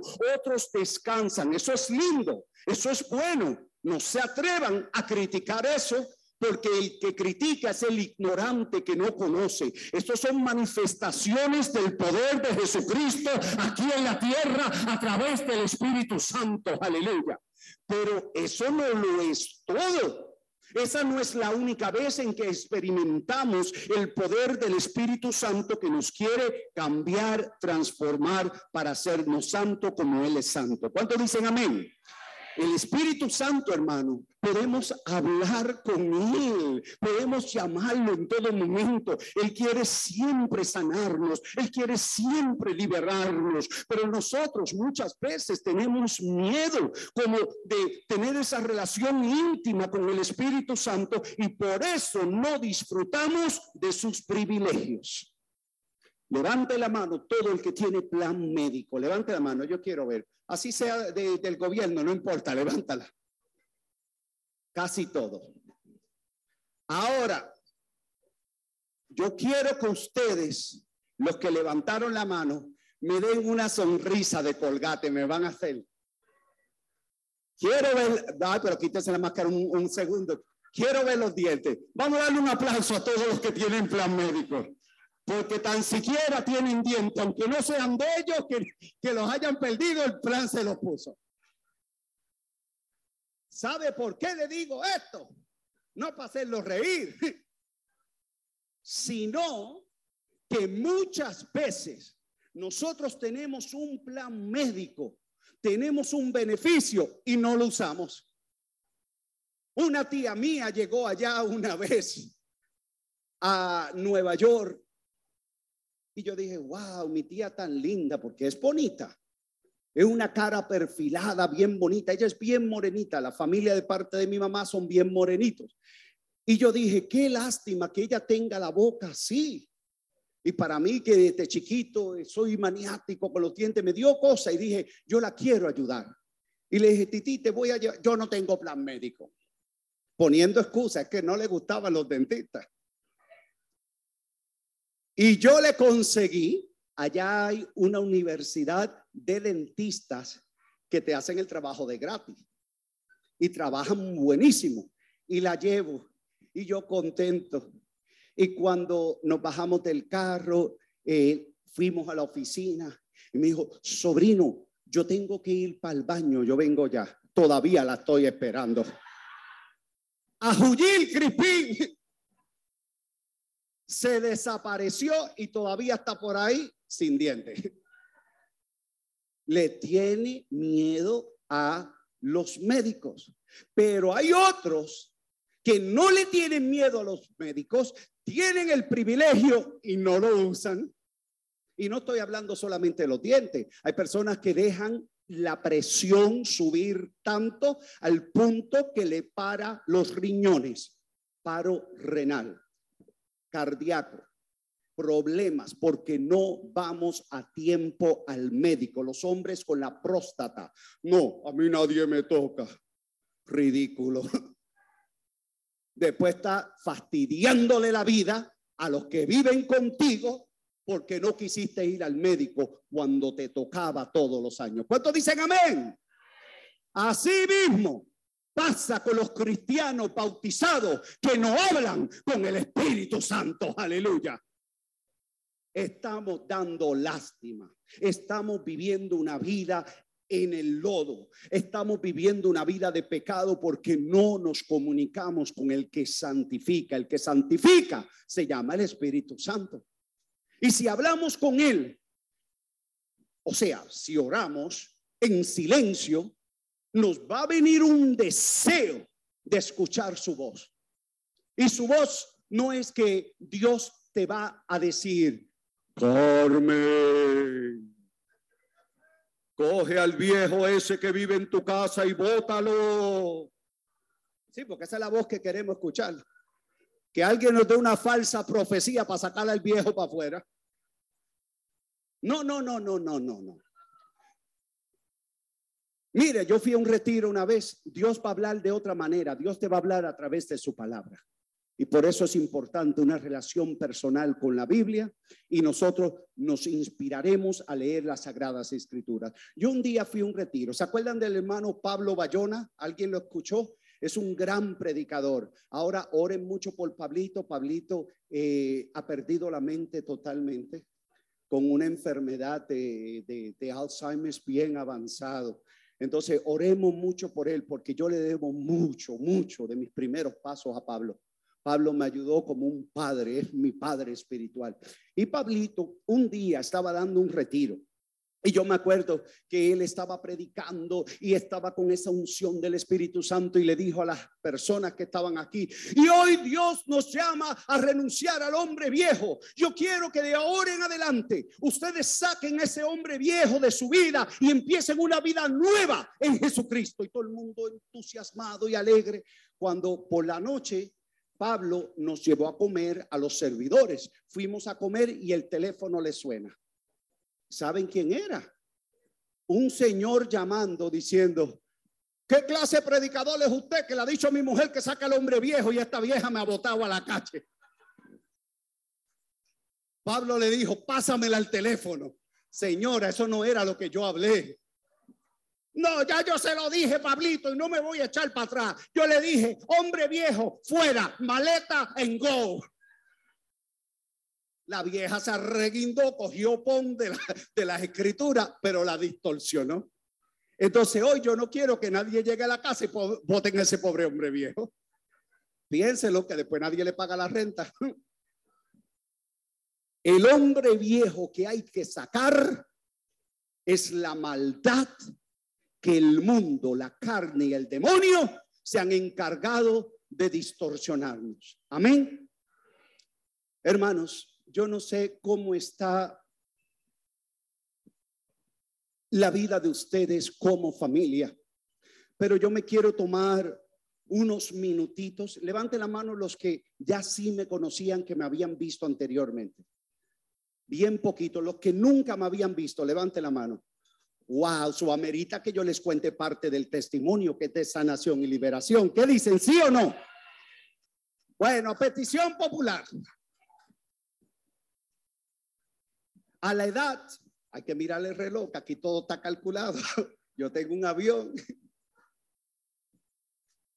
Cuando aún yo no tenía voz ni voto, que era un pequeño bebé formado en el vientre de mi madre, Escuchen bien, ¿qué fue lo que leímos ahí? Que los borrachos entrarán o no entrarán al reino de los cielos. El que anda en borracheras tiene que cambiar su vida, no solo porque se le va a fastidiar el hígado, sino porque le va a fastidiar la vida a los seres queridos que Dios te regaló. Y no estoy leyendo de un libro que, me contó que el alcohol hace daño a las neuronas, que hace daño al hígado, que hace daño a la familia. No, es que a mí me tocó vivirlo. A mí me tocó vivir y nacer en un hogar de un alcohólico, que venía de una familia de alcohólicos. Mi mamá tenía un desespero por salir de su casa a los 18 años, porque su mamá, para gracia de Dios, tuvo 18 hijos. Y como ella era una de las mayores, la mamá la sacó de la escuela en octavo grado y la puso a cuidar a los hermanos menores. Aparte de que tenía que planchar, limpiar y cambiar pañales. Y todavía no había parido.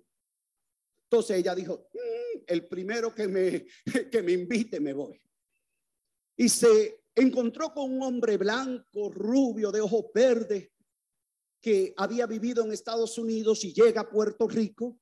Y ella cuando vio los ojos verdes se deslumbró y dijo, con este es. ¿Me puedes creer que él, sin haberla conocido, le dio un beso y le dijo, qué negrita más linda? Si tú te vinieras conmigo para Nueva York. Y mi mamá se atrevió a casarse e irse con ese hombre sin conocerlo. Para hacer la historia corta, desde el día en que llegó a Estados Unidos, comenzó a sufrir. En su casa, su papá no era alcohólico, el papá de mi mamá era un hombre de bien, un hombre que tenía su propia bodeguita, él tenía un colmado ahí, creo que era en Llorén Torres, uno de los caseríos que está al lado, Manuela Pérez, al lado de San José, ¿verdad? Manuela Pérez. Él tenía un colmado ahí, ellos vivían bien, creo que fue la primera casa de concreto que hubo en el bloque, en la cuadra. De hecho, ellos estaban bien. Sin embargo, lo que no tenía era un momento para ella porque no tenían a Cristo en su corazón. El que no tiene a Cristo no tiene nada.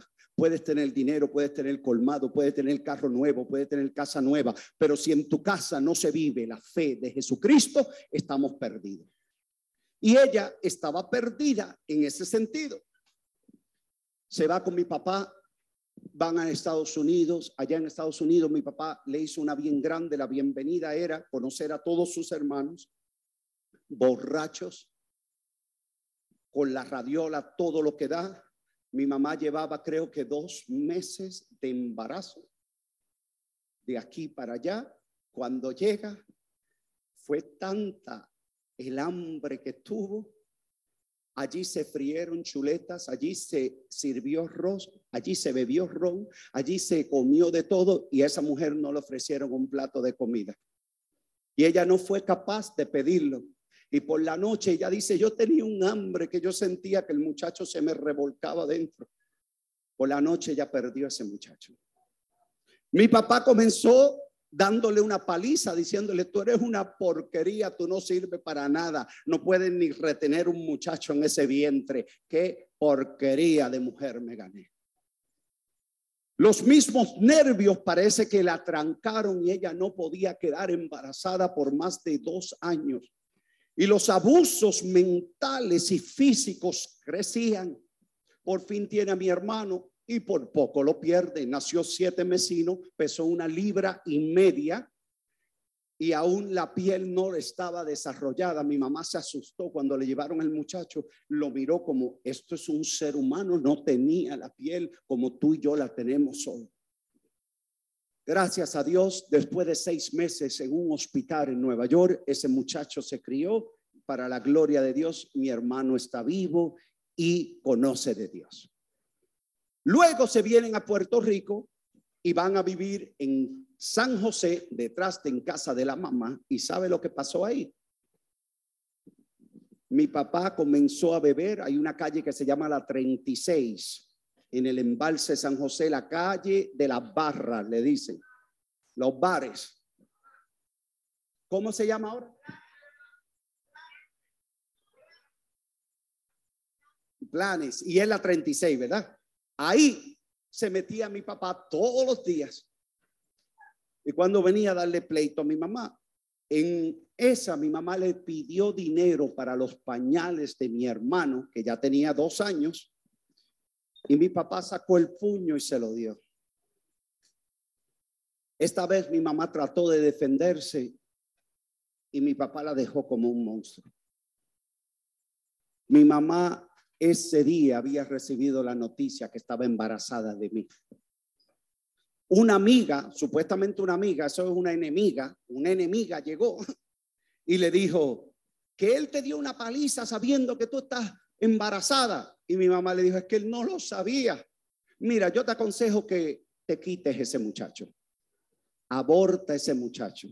Y mi mamá se le quedó mirando y mi mamá le dijo, pero ¿qué es lo que tú llamas un aborto? ¿Sabe por qué mi mamá preguntó eso? Porque mi mamá venía de una casa de 18 muchachos para la gloria de Dios. Esa palabra nunca la había conocido. Aborto. Sí que no, no, no, no, no. Eso no, mi mamá jamás haría una cosa así. Ella fue y se lo consultó a su mamá. ¿Sabe lo que le dijo la viejita, mi abuela, que duró 106 años? le tocó aquí a mi mamá y le dijo, tú no vas a abortar ningún muchacho, porque si es por necesidad que tu esposo no te da para los pañales, no te preocupes, porque yo tuve 18 hijos y a ninguno le faltó nada, porque la Virgen de la Divina Providencia y ese Jesucristo nunca ha permitido que nos falte nada. Ten ese muchacho, ten ese muchacho, que ese muchacho Dios lo tiene para algo. Cuando llegó la hora de dar a luz, mi papá borracho metido en la 36. No apareció. Mi mamá buscó quien la llevara. Nací en el hospital de Río Piedra. Esta vez mi mamá quedó sorprendida porque ya no era el muchacho chiquitito de una libra y media. Este le nació de ocho libras, con mucho pelo rubio. No pregunten qué pasó. Dejen de estar preguntones. Más averiguado. Una melena de pelo rubio. Y mi mamá, que toda la familia son negritos. Cuando llega la hora, mi mamá dijo, ¿y ese muchacho es mío? La enfermera le dijo, este es el que tú pariste. Cuando mami va a salir del hospital, dice que la mandaron bien rápido, creo que al otro día o a los dos días, no sé, bien rapidito.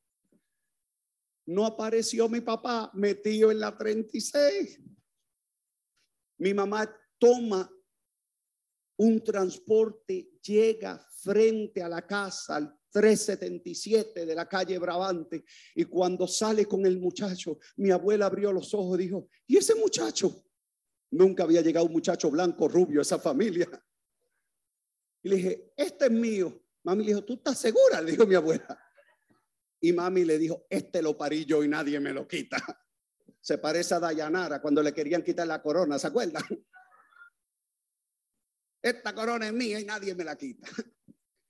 Cuando mi abuelita le dijo, permíteme, y toma el muchacho en sus manos, me abrió las manos, me hizo la señal de la cruz y dijo, a través de estas manos, muchas personas recibirán sanación. Pero mi mamá, que no iba a la iglesia, empezó a, a pensar, todo lo que mami dice es verdad. Así que yo voy a tomar a este muchacho y lo voy a mandar por una escuela de medicina. Este tiene que ser doctor. Doctor, a mí no me gusta la sangre. Yo dije, no, no, no, no, mami, esto no es para mí. Hermano, para hacer la historia corta, porque hay mucho de qué hablar. Mi papá nunca cambió en esa época, nunca cambió, continuó maltratando a mi mamá, mi mamá se vio obligada a escaparse. Escuchen bien, a escaparse de la violencia doméstica que la estaba acabando, pero jamás se divorció. Dijo, yo no me voy a divorciar.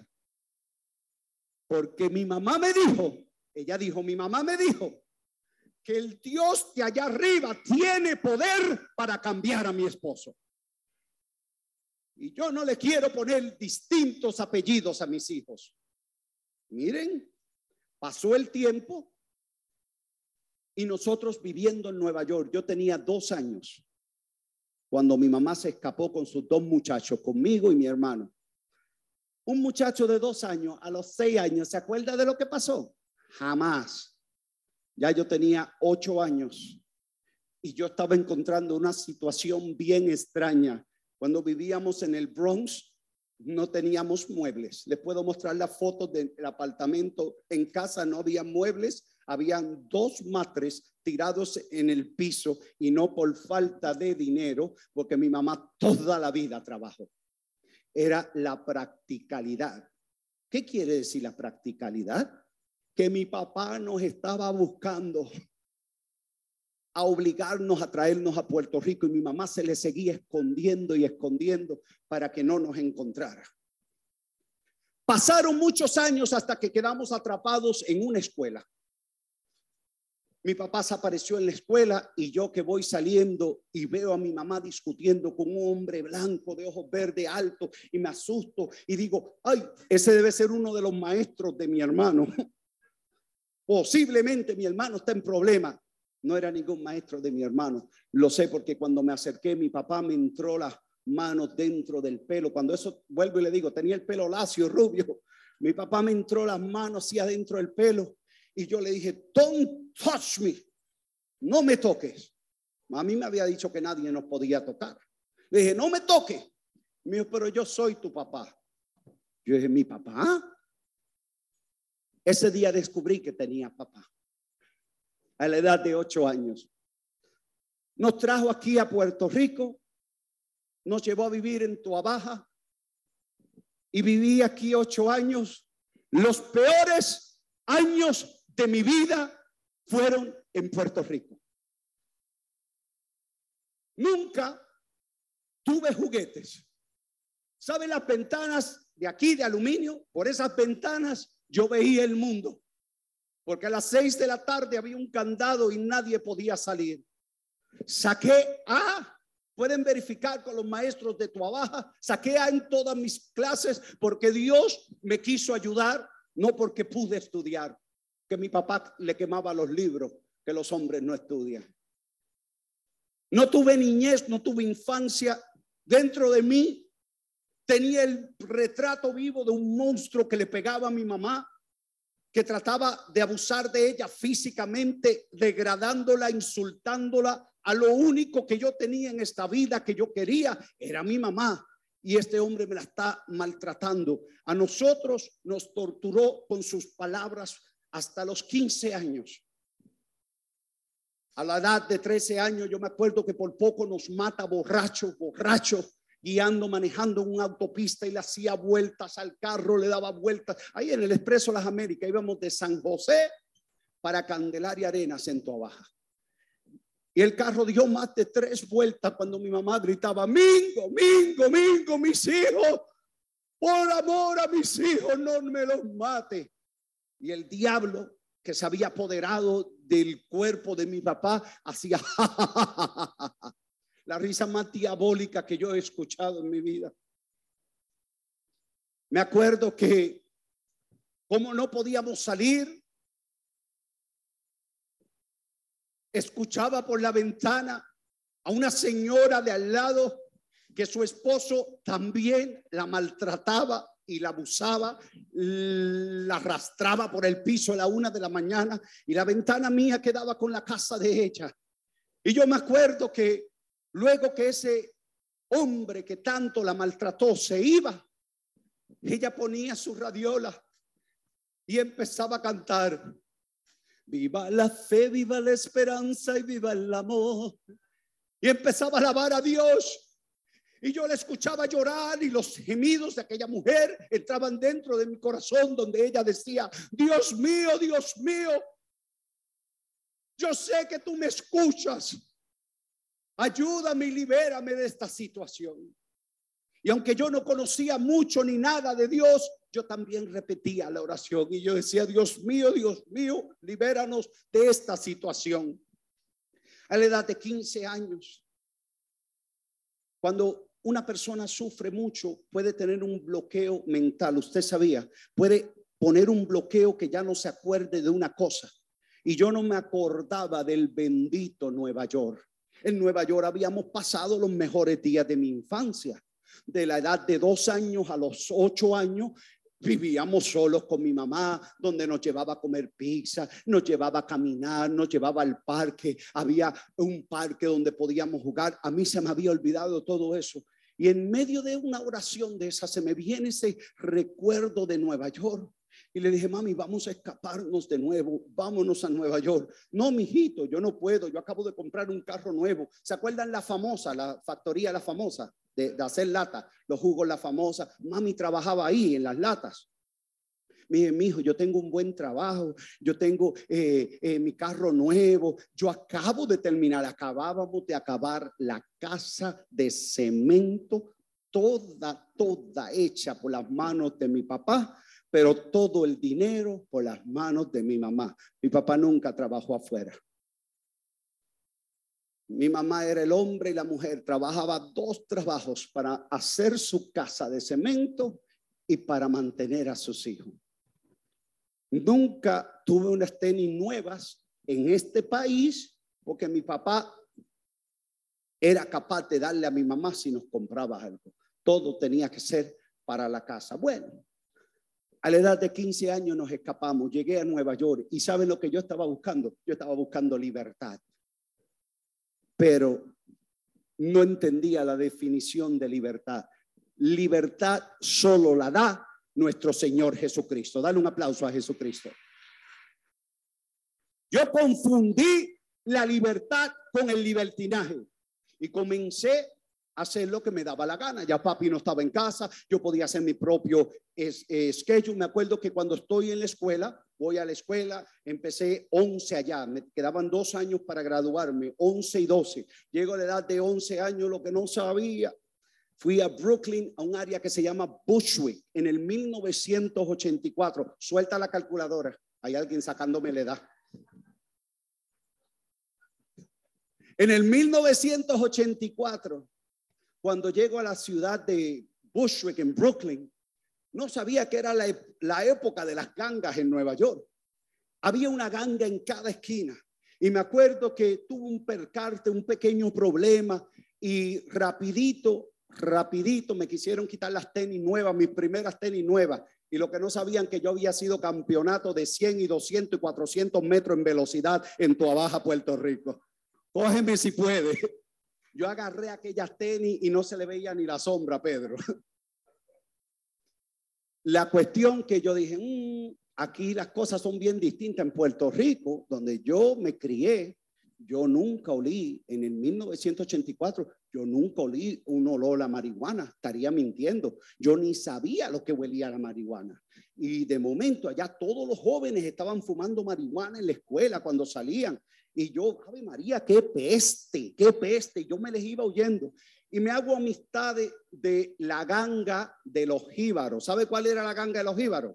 Puertorriqueño, dominicano, salvadoreño, hondureño, colombiano, ecuatoriano. Como todos hablábamos español y ninguno hablaba inglés, nos juntamos. Y lo primero que hacen es ofrecerme marihuana. Y yo, no, no, no, que eso apesta, echa eso para allá. Pero el diablo a veces se disfraza de ángel de luz también. Apareció una tal Wanda de Bayamón con un pelo negro hasta acá. Y aquella muchacha tenía un paso que le pusieron paso fino. Llega Wanda con el paso fino. Y yo en Lembao mirando a la Wandita. Cuando de momento llega esa muchacha y coge un cigarrillito de marihuana y empieza a fumar, yo dije, ay, qué asco, en la mente, qué asco, esta tipa tan bonita haciendo eso. Y parece que le murmuraron algo en el oído, alguien le dijo algo y se me acerca Wanda, se pone así las manos y me echa ese humo a mí. Y yo, claro, con tal de tenerla cerca, ahí empezó la maldición.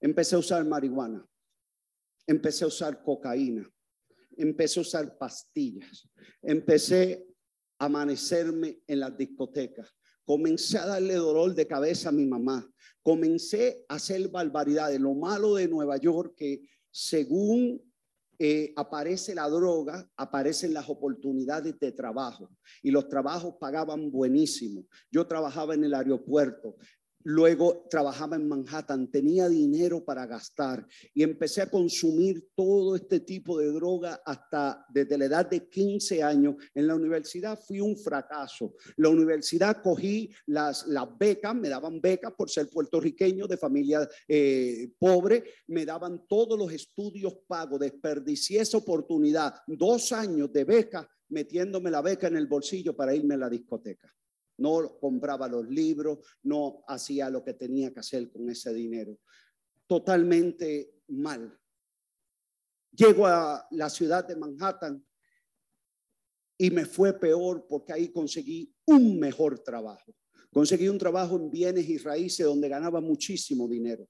Y todo el dinero que tomaba lo botaba en droga, en mujeres, en discotecas, nada de la iglesia llegó el punto que ya yo no quería visitar a mi familia. Yo me le escondía a mi familia por años, años, porque me daba vergüenza de la situación de vida que estaba viviendo. El pecado luego da vergüenza, hermano. Muchas veces nosotros caemos en la trampa del diablo y por eso hoy vamos a orar para sanación y liberación de toda la familia. Aleluya. Porque muchas veces comienza en el hogar la desgracia. La única razón que le estoy contando con detalle esta historia para que sepan ustedes, padres y abuelos, lo importante de dar amor los unos a los otros. Al no recibir amor en mi casa, lo fui a mendigar a un lugar donde no existe, pero que se disfraza que sí. Los efectos de la droga alteran el cerebro y comienza uno a sentirse de que happy, happy. Lo que hace es haciéndote un daño que es terrible, terrible. Pero cuando uno es ignorante y no conoce de Dios, cae en esas trampas. Muchas veces juzgamos a los drogadictos y pensamos que ellos son unos infelices que no sirven para nada, pero no vemos cómo mamá y papá lo trataron desde que eran niños. Saben, cuando yo me metía, me llegué a meter en mate tres o cuatro ocasiones y yo volaba en el aire. Cuando mi papá le estaba dando a mi mamá, mi papá tenía una fuerza que cuando él me pateaba, yo caía al otro lado del cuarto. Llegó un punto que ya yo no quería meterme y yo le gritaba desde el otro cuarto, porque yo era medio bravito también, desde chiquito yo le decía, tú, tú lo que haces es pegarle a uno, tú eres un abusador, tú eres un borrachón. Y él me gritaba para atrás, tú, tú vas a recoger basura de la calle, porque tú naciste para hacer basura. Mira las palabras de papá. Padres, midan sus palabras. Ahora que yo venía en el avión, me tocó, había una familia morenos americanos y estaba la hija de como 14 años, la mamá al lado con una bebé y la hija de 14 años estaba ayudando a la mamá, pero la mamá, como está en su locura, en su locura, no la quería escuchar y decía, cállate, shut the hell up, le decía. La niña no podía, la niña tenía algo importante que decir y no la dejaba. Cuando se calmaron las aguas, le dije, no le entregues tu hija al primer delincuente que aparezca. ¿Cómo? Me dijo, ¿cómo? Le dije, sí, tus palabras se la van a entregar. Va a venir uno, un lobo vestido de, de, de oveja, va a convencer a tu hija, se la va a llevar. Y como él le habló bonito y tú no sabes hablarle bonito a tu hijo. Y la niña comenzó a llorar. Y le dije, mira, yo no me estoy metiendo en tu vida porque soy presentado. Mira, yo soy sacerdote. Porque me quiso decir como que esto es problema de nosotros. Y dije, no, es problema mío, porque mira, yo soy sacerdote y yo tengo que dar mi vida por las ovejas de Cristo. No se queden callados cuando ven una realidad. Ayuden. Todo el mundo le tenía miedo a mi papá y nadie hablaba, nadie ayudaba, nadie nos invitó a una iglesia. Nadie nos dijo que Jesucristo tiene poder para sanar y liberar. Por muchos años busqué a Dios en lugares equivocados. Padre, no seas cínico. Sí. A mí nunca me gustaron las drogas que yo diga, ay, me encantan las drogas. No, yo me metí a droga porque quería olvidar mi niñez, yo quería olvidar mi juventud, yo quería olvidar el abuso de papá hacia mamá. Y era lo único que me ayudaba en ese mundo escape falso. Es un escape falso, no sirve. Pero no conocía otro camino. Hasta que un día Dios, por su gracia y su misericordia, permite una sobredosis de droga. ¿Cómo que por su gracia? Sí, porque cuando somos tercos y no venimos a los pies de Jesucristo, Jesucristo busca cómo traernos. Y en esa sobredosis de droga, hermanos, en un hospital de Nueva York, ya este punto de mi vida, mi mamá conocía de Jesús. Mi mamá había empezado a ir a un grupo de la renovación católica carismática allá en Estados Unidos que se reunían en el basement. Y yo me acuerdo que los primeros días yo pensaba que mamá estaba loca. Mamá llegaba a la casa, al apartamento mío, y llegaba y empezaba a cocinar. Y cuando estaba haciendo su arrocito con gandules, hacía, yo siento un gozo en el alma, gozo en el alma. Y yo decía, esta está bien tostada. Yo me le iba detrás y hacía. Hasta que un día mi hermanita me agarró haciendo eso y me dijo, no te burles, porque lo único que Dios no perdona es la burla contra el Espíritu Santo. Una niña de 17 años me dijo eso. Pero yo no quería escuchar nada. Y cada vez que yo iba a salir, que me iba, mi mamá me presionaba, me hacía así en la frente mía, hijo, ven acá para la bendición. Dios te, te bendiga, te favorezca y te acompañe. Y te voy a decir una cosa, me dijo una vez, si algún día tú estás en peligro, es que como que Dios le dice todo a las madres. Me dijo, si algún día tú estás en peligro, clama a Él, que Él te responderá. Yo le dije, ¿a quién? Yo pensaba que ella se había buscado un novio. Yo le dije, ¿a quién? Me dice, a Dios, ¿a quién más? A Dios. Dios escucha cuando lo llamamos. Siempre se me quedó eso, pero yo no tenía necesidad supuestamente de llamar a Dios porque uno se cree que lo sabe todo. No le pasa a alguien en su familia que no conocen a Dios y se creen que lo saben todo. Le es familiar el tema. Entonces el sabedlo todo en la discoteca decide celebrar en grande ese día el cumpleaños de un amigo. Y le dije, hoy es tu cumpleaños. Yo me encargo de todo. Yo tenía un guille de Santa Claus. Era el diablo que me usaba para dañar la vida de otros. Y hoy Dios me usa para salvar las vidas de otros en Cristo Jesús. Pero en ese momento el pari se trataba de lo último que había en esa época. Esto fue por ahí 2002, por el 2002.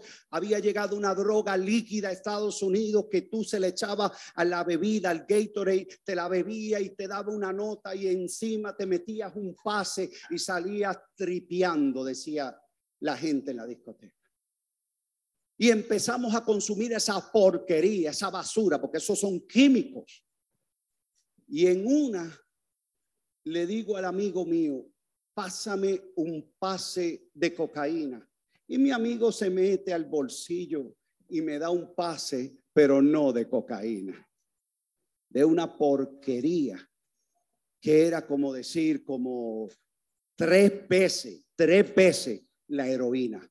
Imagínense son drogas de discoteca. Y me metió eso y yo sentí que se me iba la vida. Y cuando comienzo a caminar hacia atrás, agarro al muchacho por la camisa, dije, se me va la vida. Dame un pase de cocaína. Estaba dicho que la cocaína me podía tumbar la nota de lo que yo tuviera. Me, no, hermano. Él estaba tan drogado que vuelve y se mete la mano en el bolsillo y me repite lo mismo. Caí inconsciente en el piso. Y lo más triste, hermano, es estar casi moribundo y sentir las pisadas de las personas. Yo sentía que la gente me pisoteaba y seguían caminando. Hasta que alguien se, ¿dónde estaban mis amigos? Los que yo le estaba celebrando el, cumpleaños, cuando vieron la situación, todos se fueron y me abandonaron. Me dejaron solo porque esto ya iba a involucrar policía, ambulancia, hospital, investigación. Y ya ellos sabían el cuento. Y se fueron. Cuando estoy en el hospital, me acuerdo que puedo escuchar una voz desde lejos de unas enfermeras que decían, allá afuera está lleno y por personas como este que se han metido droga, no las podemos dar una camilla. A ver si cuando viene el médico lo desconecta ya la cama está vacía.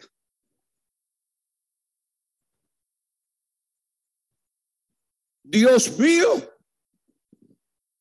yo quería gritar como para que todo el mundo me escuchara, pero yo no podía hablar. Yo estaba entubado y no podía abrir los ojos, pero tenía eh, la facultad de oír, podía oír.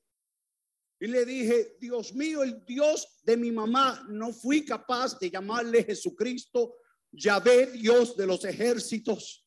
No tenía palabras porque nunca había tenido una relación personal con mi Dios. El Dios de mi mamá, si tú existes, dame una oportunidad. Hermanos, era como un túnel negro oscuro donde me empujaban, me empujaban y por fin pude abrir los ojos. Y cuando vieron los ojos abiertos, fueron, buscaron los médicos y para la gloria de Dios salí vivo de ese hospital. Aleluya. Ese es el Cristo que yo te vengo a predicar y no me canso de predicarte. El que dice Jeremías 33, 3, clama a mí y yo te responderé y te voy a enseñar cosas grandes y secretas que tú no conoces. Aleluya. El poder de la oración, del clamor a Dios nuestro Dios está vivo y lleno de poder, pero hay que llamarlo, hermano. Hay que invocar su nombre, hay que hablar con él. Y en ese momento, cuando yo llego a mi casa, hermano, me acuerdo que yo quería ir a la iglesia de mi mamá para darle gracias a Dios, porque yo lo llamé y él apareció. Y lo que menos yo me imaginaba que ese día en esa iglesia apostólica, católica, romana, había una fiesta. ¿Saben de qué fiesta estoy hablando? La Santa Eucaristía, la Santa Misa. Y habían traído un predicador de afuera, un sacerdote de la República Dominicana, y el hombre estaba encendido predicando afuera, se escuchaba, y yo quería entrar, y ahí en la entrada me quedé paralizado en la misma entrada y decía, como una vocecita que me decía, no entre, si tú entras, ahí se van a reír todos. Mira, llegó el mujeriego, llegó el drogadicto, llegó el, el, que le gusta la fiesta, mira qué ridículo. Era como el diablo tratando de turbarme para que yo no entrara. Y yo me trancaba así, no entraba. Y de momento yo sentí una voz dulce que me decía, entra, que este es el día que yo he hecho para ti. Y en esa batalla, ¿saben lo que es una batalla? Un combate espiritual, hermano. Eso es un combate espiritual. Si algún día usted se siente desanimado, sin deseo de ir a la iglesia, sin deseo de orar, sin deseo de buscar de Dios, eso es nada más y nada menos que el diablo. El Señor lo reprenda. Coge tu lámpara y llénala de aceite. Aleluya. Ponte a orar, ponte a invocar la presencia de Dios. Porque cuando el pueblo de Dios alaba a Dios, suceden cosas maravillosas. Las cadenas se rompen, los demonios se van corriendo, los enfermos se donde hay gente cautiva, están luego en libertad cuando invocamos el nombre que sobre todo nombre, el nombre de Jesucristo. Pero muchas veces, por eso le decía lo del plan médico, ¿se acuerda? ¿De qué te vale tener una tarjetita médica si no la utiliza y te duele aquí, te duele allá, parece un hospital ambulante? Mira, dice el capítulo 38 de Eclesiástico, que Dios le da sabiduría a los médicos para que diagnostiquen lo que tenemos y que Dios le da la sabiduría al de la farmacia. Antiguamente se usaba la palabra botánica. Cuidado ustedes no se metan en una botánica, el Señor reprenda. Esta botánica de espiritista y de brujo, eso no. La botánica en la Biblia se refiere al farmacéutico, amén, al farmacéutico. Entonces, para que Dios le da la sabiduría al farmacéutico para que le, le dé la medicina correcta. Entonces, no se queden con la boca callada. Dice primero, oren, luego vayan al médico. Entonces, hay que hacer lo que hay que hacer. Entonces, en ese momento que estamos allá adentro, yo con si entro o no entro, con ese deseo de entrar, viene una viejita puertorriqueña de esas de Newark por la parte de atrás y me ha metido un empujón por la parte de atrás me dice, nene, entra que nos vamos a perder la misa. y caí yo sembrado así como estoy frente a ustedes. Caí frente a un pueblo de 500 personas. Y ahí había una señora colombiana, Marta, y me da un abrazo y me dice, hoy es el día que hizo el Señor. La misma voz que yo escuchaba afuera me dijo, joven, cuando eso era joven, nunca lo olvido. Me dice, joven, hoy Dios tiene algo grande para ti. Recibe este brazo de parte del Señor. Hacían años yo no recibí un abrazo de un amor sincero. Hacían años yo no recibí un abrazo de mi propia madre porque el pecado que me había enlodado, que me tenía tan sucio, no me dejaba acercarme. Mi mamá siempre quiso y yo me alejaba, me daba vergüenzas que ella me tocara después de yo haberme arrastrado como lo había hecho la noche anterior. Y le huía. Y por fin recibí un abrazo sincero de alguien que me dice, hoy Dios tiene cosas grandes para ti. Y hoy, aquí, en este día, yo me atrevo a decirte a ti como sacerdote, Dios tiene cosas grandes para ustedes. Aleluya.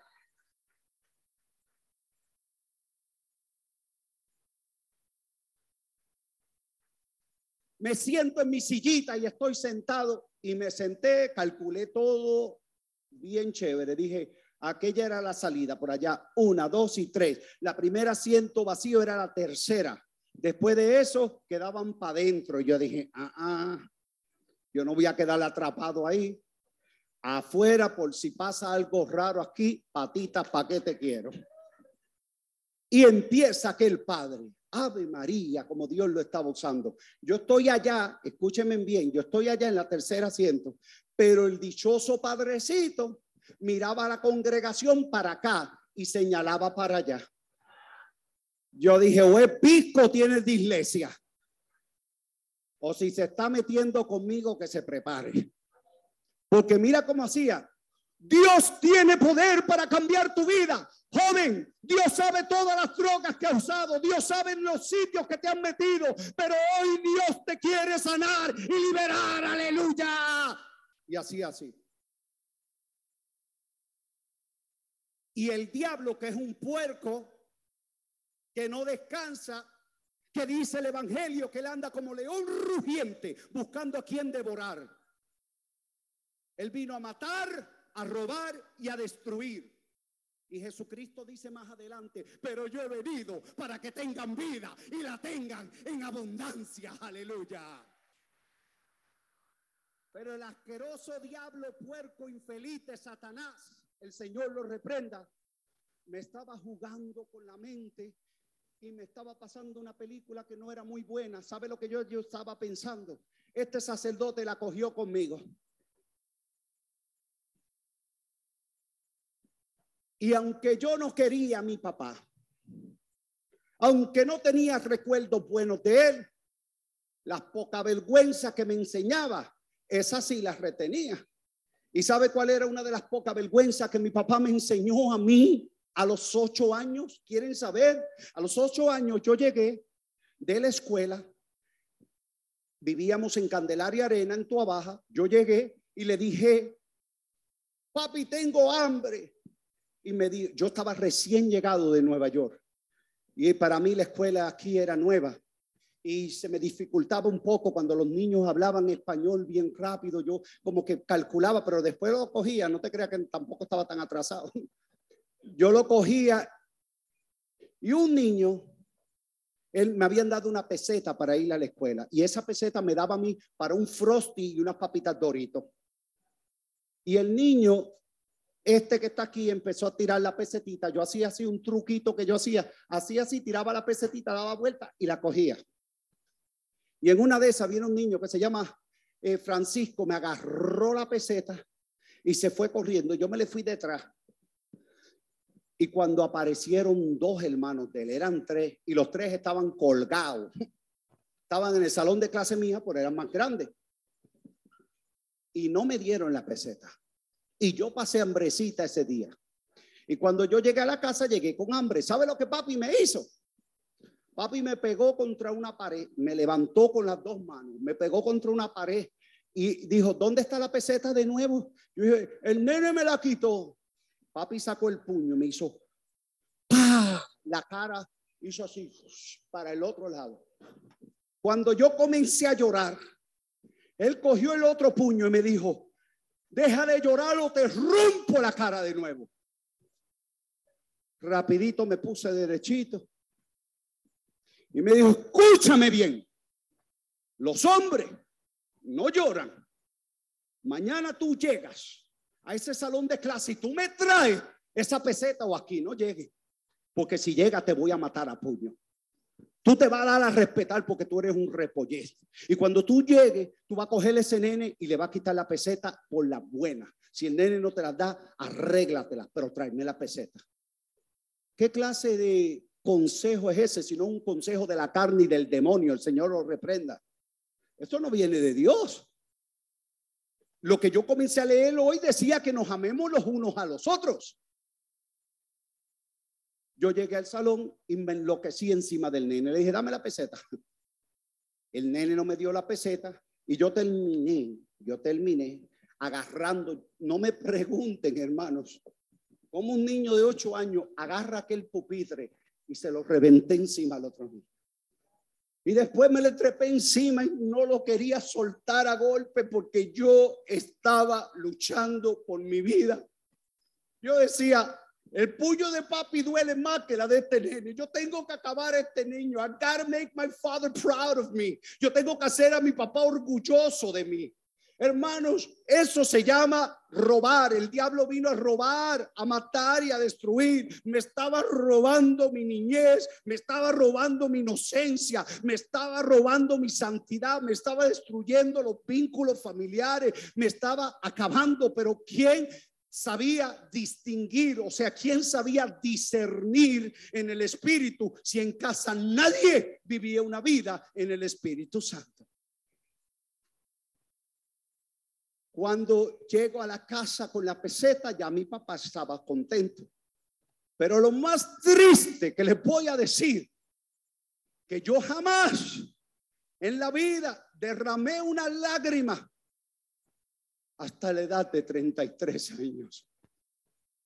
Porque los hombres no lloran. Yo jamás quise volver a llorar y aguantaba todo en el pecho. Y todas las palizas que le metía a la gente en la discoteca, a los taxi drivers, a los, a los que guiaban los taxis en Nueva York, tenía un temperamento, era lo malo que vivía en mí. Yo me bajaba del taxi y los sacaba puño limpio. Las porquerías que había aprendido de mi papá.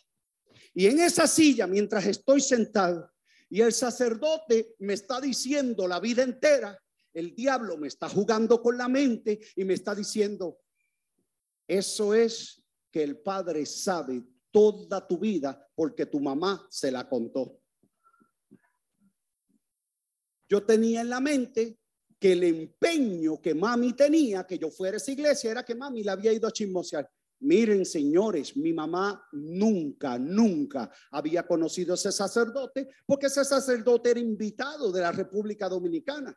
Ella nunca había visto a ese hombre pero el diablo me hacía creer eso. ¿Y sabe lo que yo estaba pensando? Que se acabara la misa para agarrar al padre, envolverlo en la sotana y caerle a puño. Miren el diablo como, te, como le trabaja a uno. Pero Dios en su misericordia jamás permitiría que un consagrado sea abusado de esa manera por un endemoniado. El poder de Dios estaba ahí para sanarme y liberarme, no para que yo cayera más hondo. Y en ese momento el sacerdote hace algo que nunca yo había visto. Camina aquí a una cajita color oro, saca algo de ahí, lo coloca en una cosita de oro y lo levanta. ¿De qué yo estoy hablando? De la custodia de Jesús vivo, sacramentado en la Eucaristía y el Padre lo levante. Cuando lo levanta, toda rodilla se dobla y comienza el pueblo de Dios a alabar y a bendecir a Dios. Te alabamos, te bendecimos. Y yo decía, ¡Ah! ¿Qué le pasó? Yo decía, ¿qué le pasó aquí? Todo iba lo más bien. Ahora mira, mira cómo adoran una cosita de color oro. Yo no sabía que ahí estaba mi Jesús. Yo no sabía que ahí estaba Jesús, el que sana y libera. No lo sabía. Perdónenme, pero la ignorancia mía al catolicismo era tan grande. Cuando de momento aquel sacerdote comienza, baja aquellas escaleritas y comienza a caminar. Y cuando comienza a caminar, no iba aún por la tercera fila. Cuando esa señora cae al suelo y empieza a gritar y se revolcaba por el piso, hacía ¡Ah! Y yo dije, patita, ¿para qué te quiero? Se desataron los locos. Yo dije, esto es un show de locos, ahí están gritando, yo me voy. Lo que no sabía, que ese era el día que hizo el Señor. Cayó sobre mí la fuerza del poder del Espíritu Santo y ya no me podía mover. Yo intenté irme, por más que trataba de moverme, no podía, porque el Señor me tenía guardado esa bendición. Aleluya.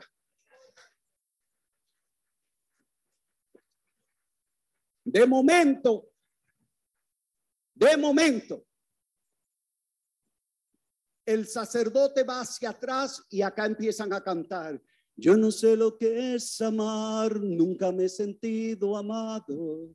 Llévate mi tristeza, Señor. Empiezan a cantar esa canción y yo que tenía una tristeza, empiezo a soltarle al Señor y le dije, Señor, cerré mis ojos y le dije, Señor, llévate mi tristeza y empiezo a llorar. Por primera vez después desde niño que empiezo a llorar y a llorar y lloraba y no sabía cómo parar. Yo seguía llorando y de momento abro mis ojos y miro alrededor y dije, Señor, como que Jesús me iba pasando una película por mi vida. Y dije, Señor, yo tengo que sanar de todas estas cosas que yo hago. Yo no puedo seguir teniendo dos y tres mujeres a la misma vez y con ninguna estoy casado, Señor. Quítame todo este mundo de pecado y dame más que una novia que sea flaquita y petita. ¿Sabe por qué dije ese disparate? Porque había una flaquita y petita allí. Y yo dije, esta es, se parece a mí. Se parece a mí. El Señor me tenía una así, un clase monstruo así. ¿Sabe cuál es la que es así? Ustedes, la iglesia de Cristo, aleluya. Con esa Dios quería que yo me casara con una bien grandota que está en Puerto Rico, que está en New Jersey, que está en la República Dominicana, que está en Haití, que está en Colombia, que está en Venezuela, en todas partes del mundo. Está la iglesia de Cristo, fundada por nuestro Señor Jesucristo. Y ni las puertas del infierno prevalecerán contra ella. Con esta iglesia me quedo. En esta iglesia conocí a Cristo y en esta iglesia he encontrado la salvación, la sanación y la liberación del alma que tanto necesitaba. Aleluya. Ese es el Cristo que hoy te vengo a predicar y no me canso de predicarte. Él hoy nos quiere sanar, Él hoy nos quiere liberar. Hay que abrirle el corazón y Él hará la obra, porque la obra es del Señor. Aleluya. Ese era el día que hizo el Señor. Y Dios no quería que yo me casara con ninguna mujer. Él quería que yo fuera sacerdote.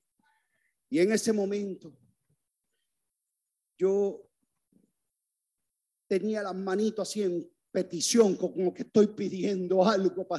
Ustedes han oído ese salmo que dice, mi alma tiene sed de ti. Mi alma tenía sed del Señor. Y yo no sabía, hermano, no conozco nada de la iglesia. Y estoy pidiendo, yo pedía como paz, yo lo que quería era paz. 33 años martiriando este cuerpo que hoy entiendo que este cuerpo es templo del Espíritu Santo. Y hay de aquel que destruya mi cuerpo, porque yo lo destruiré a él. Por eso pasa lo que pasa, porque estamos destruyendo un templo que está hecho para que habite Dios. Entonces, yo le dije a Dios el siguiente disparate. Señor,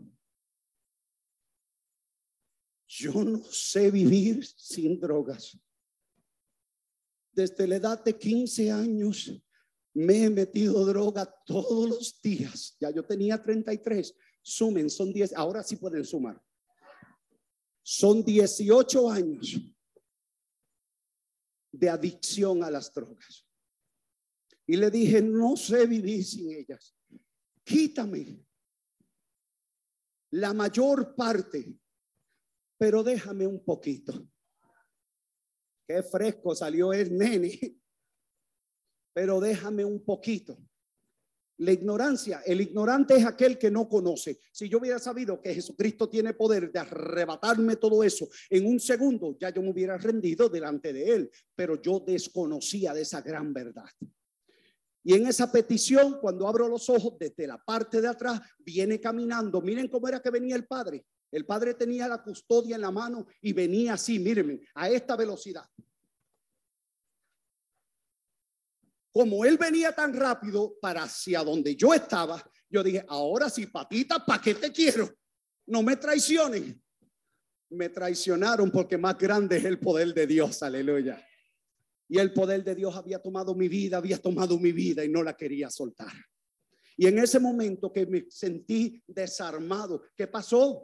¿Qué pasó con el boricua este loco? Que el que se la hacía se la tenía que pagar. ¿Qué pasó con el que tiraba el primer puño? ¿Qué pasó con el que le gustaba eh, caerle encima a la gente? Ahora no me podía mover. Una fuerza superior había descendido sobre mí y esa fuerza es la fuerza del poder del Espíritu Santo. Su nombre, gloria. Y en ese momento, cuando me quedo ahí, el Santísimo llega hacia donde mí. El Padre me coloca la custodia aquí. Y han oído hablar de un grito de sanación y liberación. ¡Ah! Y yo gritaba y gritaba. La que estaba a la parte de atrás decía, sáquenlo que está endemoniado. La endemoniada era ella, que no dejaba que el ser humano recibiera sanación. Ella tenía un empeño que me sacaran. Aquí no permitan que saquen a nadie hoy si saca un grito. Ese grito significa sanación y liberación para la gloria de Dios. Aleluya. Y ese era mi momento de sanar. Y en ese momento yo gritaba y gritaba y el padre nunca me quitó la custodia. Me la dejaba ahí, ahí, ahí. Y yo seguía hasta que fui menguando el grito y ya yo empezaba a hacer ah, ah, ah, como un niño pequeño. Y cuando ya pausé, inmediatamente recibo una palabra de conocimiento. El sacerdote, Dios le dio una palabra y me dice al oído. Palabra de conocimiento es una palabra de profecía. Y dice Dios en ese momento, yo soy Jesús y yo soy más fuerte que ese vicio que tú no puedes dejar. En este momento rompo las cadenas y te hago libre y te voy a dar todo el amor que tu padre nunca te dio. Dale el aplauso a Cristo inmediatamente recibí el descanso en el Espíritu Santo. Este que está aquí no había hecho la confirmación. Este que está aquí no había hecho la primera comunión. Mas, sin embargo, Dios me quiso bautizar con su Espíritu. En ese momento que descanso, Ahí recibo una paz. Por 40 minutos estuve tirado en la banca de esa silla y la viejita que me había empujado, esta vez me estaba tomando el pulso. ¿Será que hay que llamarle el 911? El 911 ya había llegado, señora, se llama Jesucristo. Al otro día voy yo me voy a la casa, oh, cuando se acabó la, eh, misa, yo salí zafao, zafao, que nadie me saludara, yo no sabía lo que había pasado. Por eso ustedes, ustedes, estén pendientes, servidores de aquí, de la parroquia, que conocen lo que es el descanso, que conocen lo que es una sanación, una liberación. Si alguien cayera en el descanso, si alguien, eh, una sanación, explíquenle antes de que esa persona se vaya a la casa, que eso no es nada malo. Eso no es nada malo, eso es algo bueno, algo bueno que Dios nos está sanando. Miren hermanos, tantos años, tantos meses, tantos días que yo había tratado de salir de esa porquería y no había podido. En un abrir y cerrar de ojo, yo quedé sanado y liberado. Yo jamás en la vida he vuelto a usar droga para la gloria de Dios. Yo nunca he ido a un programa de rehabilitación. Nunca he ido a un psicólogo. Mi psicólogo y mi programa se llama Jesús vivo en la Eucaristía. Aleluya. Al otro día fui a la iglesia y en mi ignorancia le pregunto al Padre que me diga a mí cómo yo conseguir el pedacito de galleta que estaban paseando por ahí. No era católico. No me culpen, yo no era católico. Yo fui a preguntar porque ese pedacito de pan me había dado paz.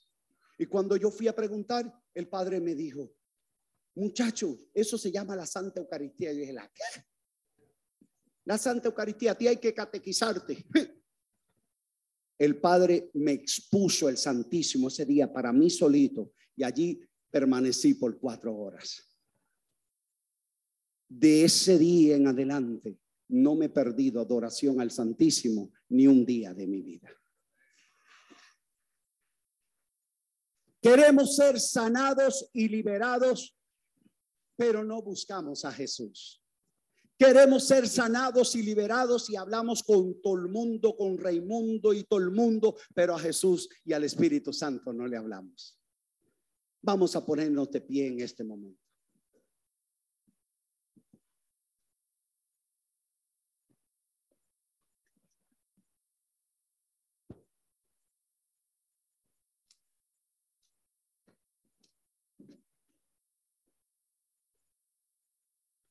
El Señor quiere sanar hoy aquí muchas áreas de nuestra vida. Antes de comenzar la oración profunda, les tengo una buena noticia que quiero compartir con ustedes. Yo y mi casa servimos al Señor. No hay un solo miembro de mi familia que no conozca a Dios. Mi papá falleció hace dos años tuve el encuentro y la reconciliación más grande después de Jesucristo. Primero vino mi reconciliación con Jesús. Yo no podía reconciliarme con mi papá si yo no me había reconciliado con Jesús.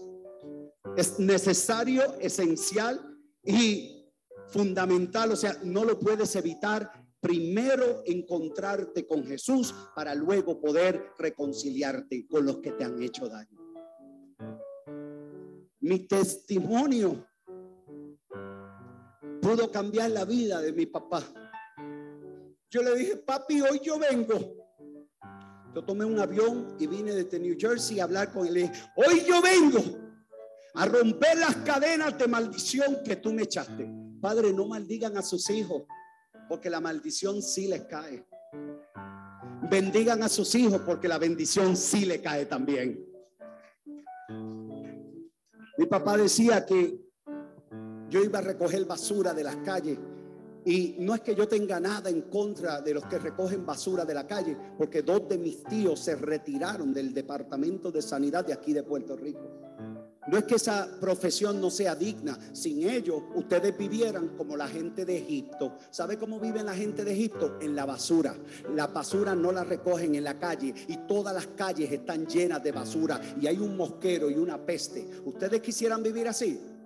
Hace falta que alguien recoja la basura. Eso no es ninguna mala profesión. Lo que pasa es que como mi papá me lo decía tan feo, yo le cogí tanta cosa y yo dije, no, no, no, no, no. Entonces yo me voy a hacer un profesional y yo voy a vestir con chalina. Y todos los días me puse una chalina. El que trabaja en bienes y raíces tiene que ir bien vestido a la oficina allá en Estados Unidos. Yo guiaba un Mercedes Benz del año. Yo tuve un apartamento mirando a las Torres Gemelas de New Jersey. Yo tenía el mar y el, el Hudson River y toda la vista de Nueva York, pero frente a frente a los gemelos. Aquí en Puerto Rico logré tener una casa en la urbanización Las Cascadas, en Toalta, una urbanización preciosa con cancha de tenis, con piscina privada, con todo. Logré muchos logros, pero era un infeliz interiormente. Yo sí recogí basura al recoger toda la droga y prostitutas que recogí de las calles en Nueva York. Ahí fue que yo recogí la basura me arrastré hasta más no poder. Y yo quería romper esa maldición de una vez y por todas. Y vine y dije, papi, rompamos esta maldición. Ay, eso son cosas del pasado. Le dije, no. El que conoce a Cristo, nueva criatura es. Y yo no te vengo a pelear ni a reclamar. Yo vengo a perdonarte y que tú me perdones a mí también. Nos perdonamos. Mi papá comenzó a ir a la iglesia y mi papá no se perdía un domingo en la Santa Comunión.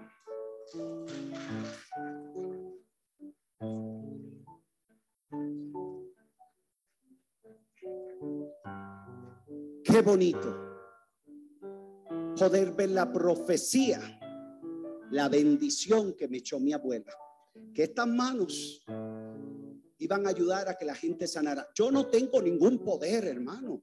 Yo no tengo ningún poder. Si ustedes vinieron hoy para que yo le haga una oración para que se sanaran, están equivocados y vinieron al lugar equivocado. Yo lo que sí tengo es una conexión directa con el que está en el cielo. Y mis manos sirven como sacerdote ordenado para invocar el Espíritu Santo, el epiclepsis sobre el pan y el vino y que se transformen en el cuerpo y la sangre de Cristo. Y cuando yo levanto el cuerpo y la sangre de Cristo, ahí está la sanidad. En Jesús, no nos equivoquemos, es en Él. Él es el que sana. Y estas manos, por gracia de Dios, lo pueden hacer. Entonces se cumplió la bendición de mi abuelita. ¿Cuántos aquí tienen fotos de un ser querido que trajeron? Vamos a levantarla y vamos a bendecir a esos seres queridos. Todavía no la levanten, todavía no. Vayan preparándola, prepárenla. ¿Sabe por qué? Porque primero vamos a renunciar a Satanás, al mundo y a la carne. Vamos todos a decir, yo renuncio a Satanás y a todas sus mentiras, a todas sus trampas. Renuncio al demonio. Yo renuncio a la carne. Yo renuncio al hombre viejo. Yo renuncio al mundo y acepto a Jesucristo como mi único Señor y Salvador. Y pido en esta tarde sanación, liberación para mi alma y para la de los seres queridos que me rodean y los que no están aquí. Ahora levanten la foto, levanten la foto y vamos a orar por cada uno de ellos. Amado Dios y Padre Celestial, aquí está tu pueblo, el pueblo de Puerto Rico que pide Pide auxilio, pide misericordia para estos seres queridos. Tú los conoces a ellos, Señor. Y cuando tú los creaste, Señor, tú los tejiste con tus propias manos en el vientre de su madre. El diablo muchas veces nos quiere arrebatar la felicidad. Y muchas veces el mundo nos daña la familia. Muchas veces no estamos aptos ni preparados para las enfermedades que nos caen. Y nos cambia la vida, Señor. Pero hoy, aquí en Santa Bernadita, te pedimos un milagro para cada una de estas personas. Si alguna de estas personas están enfermas físicamente, sánala, Señor. Como sanaste al empleado de aquel centurión. Si hay una persona, Señor, que está enferma en este lugar, posa tu mano sobre ella y que sus enfermedades se alivien o se sanen. Si hay una persona que está enferma del alma y del espíritu, que han caído en vicios, en borracheras, en pornografía, en delincuencia, en drogas, en vicios, en cosas raras, en ocultismo.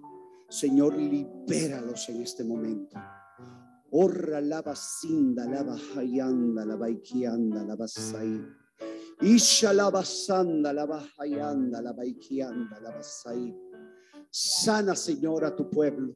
Pon tu mano sobre cada uno de estas fotografías, Señor.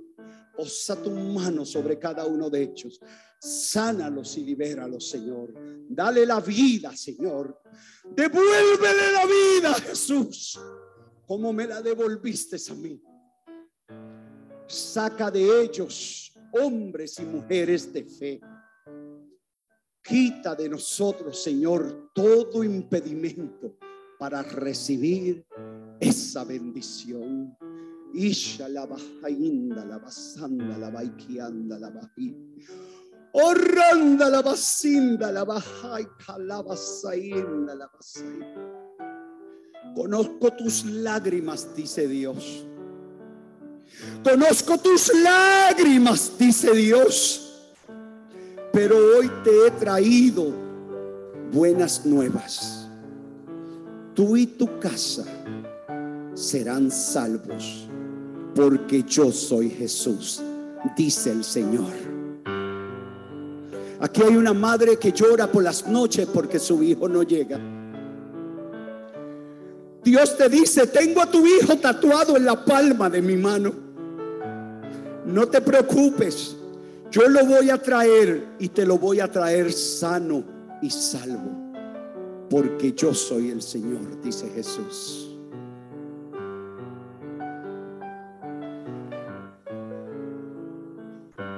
Aquí hay una señora que le duele mucho la cabeza por la alta presión. Te has quedado en tu dolor, dice Dios, y no me buscas. Búscame, búscame en la oración y ya verás cómo calmo todo tu dolor. Te has olvidado de mí y yo estoy en la oración, dice Jesús.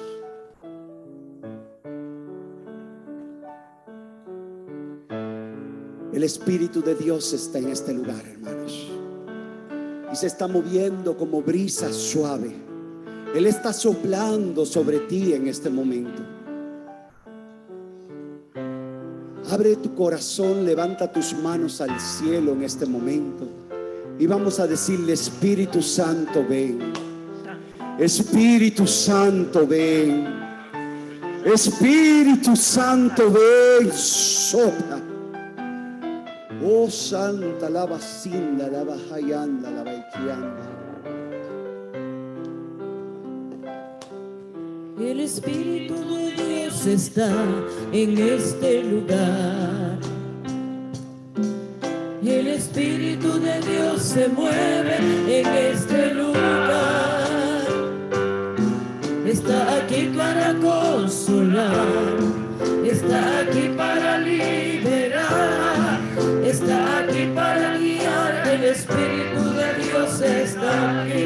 Levanta tus manos al cielo y dile, El Espíritu de Dios está en este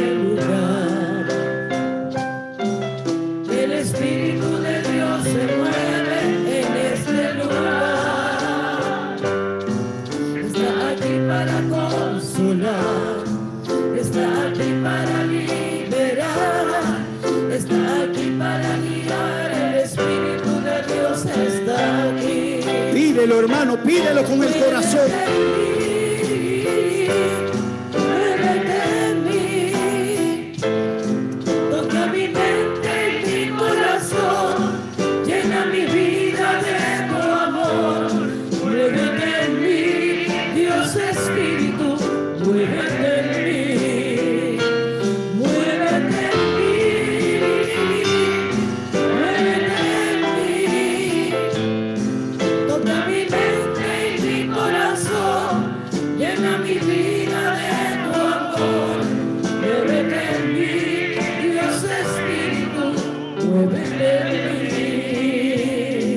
Hay muchas personas que nunca han confesado el pecado de lo mal que trataron a sus hijos. Le gritaron, los insultaron, luego se metieron a la iglesia, pero nunca han tenido esa conversación seria con sus hijos. Y somos tan cínicos que luego decimos, estos muchachos están perdidos.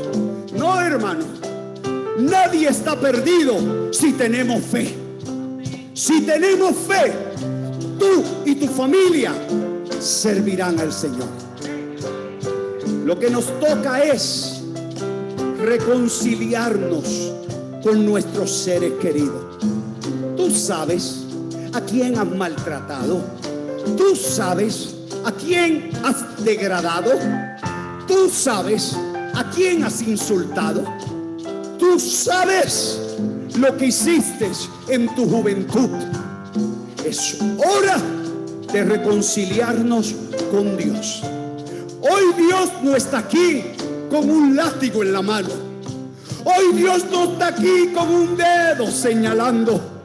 Hoy Dios está aquí con los brazos abiertos, esperando que tú le digas, Señor, perdóname por todo el daño que le hice a la familia y por nunca haber depositado toda mi fe en ti. Hoy lo hago. Perdóname, Señor. Hablemos con Dios. Queremos ser sanados. Queremos ser liberados. Pero no queremos reconocer nuestras faltas. No queremos admitir nuestros errores. La buena noticia es que Jesús ya cargó con tus pecados. Él en la cruz del Calvario cargó con tus cargas. Deposítaselas a Él y verás cómo entra la paz en tu corazón. Hablemos con Dios. Abran sus bocas y díganle, Señor, aquí estoy. Aquí estoy, Señor. Aquí estoy, Padre amado. Mira, Señor, cada una de las palabras que han salido de mi boca desde el momento en que fui traído a este mundo. Mira las palabras que he dicho. Te pido perdón y hoy me reconcilio contigo. Ya no volveré jamás a decirle a mis hijos, tú no sirves para nada, tú eres una porquería. Ay, qué muchacho, esto es una... No vuelvan. Tus hijos son una bendición. Tus hijos son un regalo de Dios. Aprende a valorar a Dios y podrás reconocer que tus hijos serán los futuros líderes de esta iglesia. Qué vergüenza que en Puerto Rico no haya vocaciones. Aquí no hay sacerdotes nativos de aquí que hagan un montón. Se pueden contar con los dedos. Ustedes tienen sacerdotes de Colombia, de Santo Domingo, de Cuba, de Nicaragua y los puertorriqueños bien poquito. Porque ustedes han sido duros con sus hijos. Han sido duros. En los ocho años que yo viví aquí, vi tanta dureza. Tanta dureza. Es hora de volver nuestros corazones a Dios y consagrar nuestras familias a la sagrada familia. Ahí es que viene la sanación y el milagro. Porque para Dios no hay nada imposible. Soltemos el orgullo. Soltemos la prepotencia. Soltemos ese carácter fuerte. Hagámonos dóciles. Porque el que se humilla, Dios lo ensalza. Mi mamá se humilló y le pidió perdón a Dios por la vida que nos dio. Mi papá se humilló y lloraba lágrimas. El que me decía que no llorara, ahora lloraba como un recién nacido. Ay, hijo, hijo, perdóname. Después de esa humillación y de ese llanto, Dios le concede la gracia de que su hijo que iba a ser el que recogía basura es el que recoge almas para Cristo. Tu hijo puede ser lo mismo. Tu hija puede ser una monja consagrada. Dejemos tanta coquetería. Una vez me encontré con una prostituta muy hermosa, joven, y yo era joven. Y le pregunto, Jennifer, you're so sexy. Look at the way you walk. Eres tan sensual. Mira cómo caminas. ¿Cómo surge una mujer tan provocativa en ti? Y yo pensaba que aquella prostituta me iba a decir a mí, es que yo nací para ser así. Porque eso es la respuesta de las personas del mundo. Aquella joven se me tiró encima y lloraba y lloraba en medio de una discoteca. Y me susurró al oído, quiero irme contigo de este lugar. Y yo rápido me fui. Dije, wow, me llevo lo más lindo de la discoteca. Y cuando llegamos, ella me dijo, no me toques, hoy no me toques. En ti hay algo que yo no puedo esconder lo que tengo en el pecho y empieza a llorar y a llorar. Y yo me estaba asustando. Yo dije, de momento me va a decir que tiene sida, algo pasa. Y me dice, yo no quisiera ser prostituta. Mi mamá a los nueve años en Honduras, ella es de Honduras, me ponía unos tacones así de alto me maquillaba y yo me tenía que acostar con sus amigos por dinero. Yo digo quién soy. He intentado matarme varias veces y me enseñó los brazos. Yo no fui capaz de tocar a aquella mujer. Yo no conocía de Dios, pero respeté. Hoy que soy sacerdote, hubiera dado la vida por encontrarme a Jennifer y decirle, Jennifer conoce a Cristo, pero ya es muy tarde, Jennifer está muerta. Un hombre la mató porque ella no quiso tener sexo. La picó. Hermanos, dejemos de estar diciéndole a esta niña, qué linda, ay, qué putería, putitín linda de mami. Lo que ustedes pronuncien con su boca, eso será. Dígale qué santa. Quiera Dios si un día seas como Santa Teresa, como Santa Bernardita. Quiera Dios si un día se te aparezca la Virgen y se te aparezca Dios y te enamores. Mi hijita, tú sabes que Puerto Rico tiene muchas mis universos y que nosotros nos enfocamos en ir a Plaza Las Américas y ver el desfile de las jovencitas en tacones. Pero esa belleza se acaba y es exterior. Yo te quiero infundir una belleza que nunca se acaba y es la relación con la Virgen María y con Jesucristo. No le hablamos a los hijos de estos temas. Lo que queremos es que ganen las competencias. Nosotros tenemos mucha culpa de lo que hoy son nuestros hijos. Hablemos con Dios.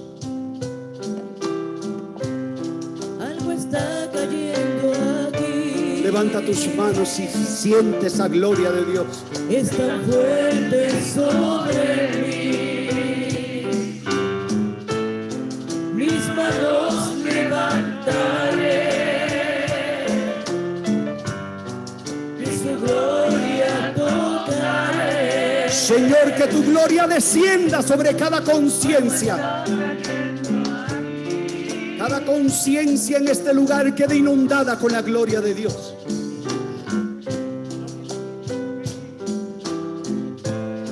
Mis manos levantaré.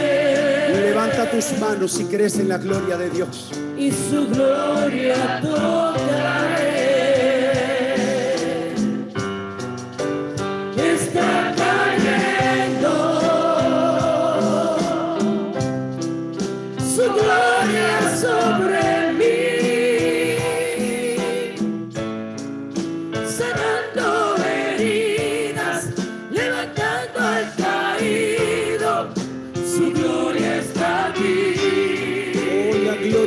Está aquí. Levanta tus manos.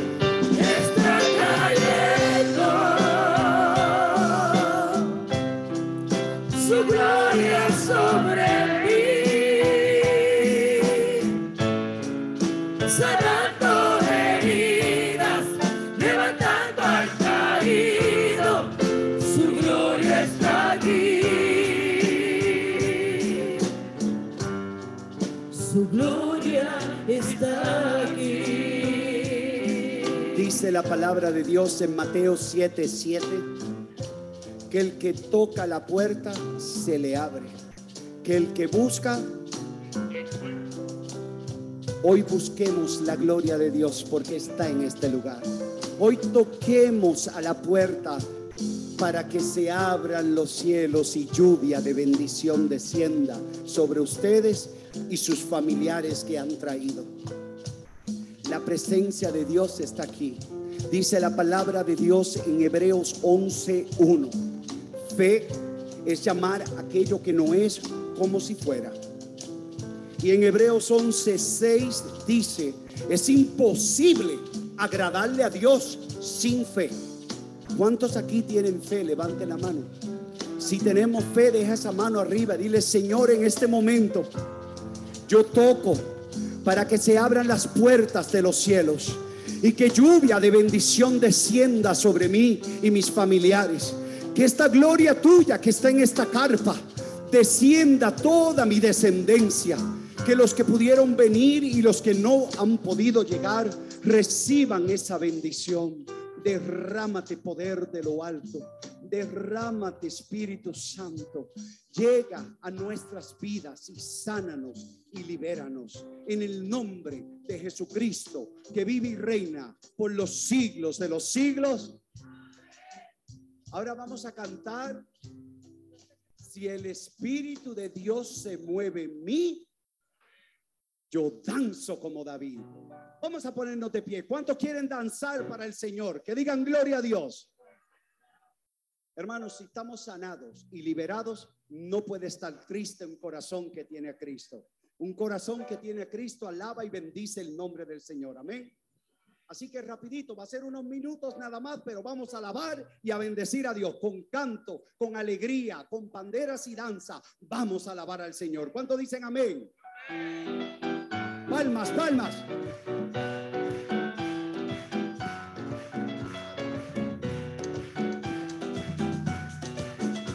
Palmas para Cristo. Una bulla para el Señor. Se mueve en mí, yo danzo como David. El Espíritu de Dios se mueve en mí, yo danzo como David. La vuelta de la Yo victoria. danzo, yo danzo, yo danzo como David. Yo danzo, yo danzo, yo danzo como David. El Espíritu de Dios se mueve en mí, yo alabo como David. Alabando. El de Dios se mueve como David.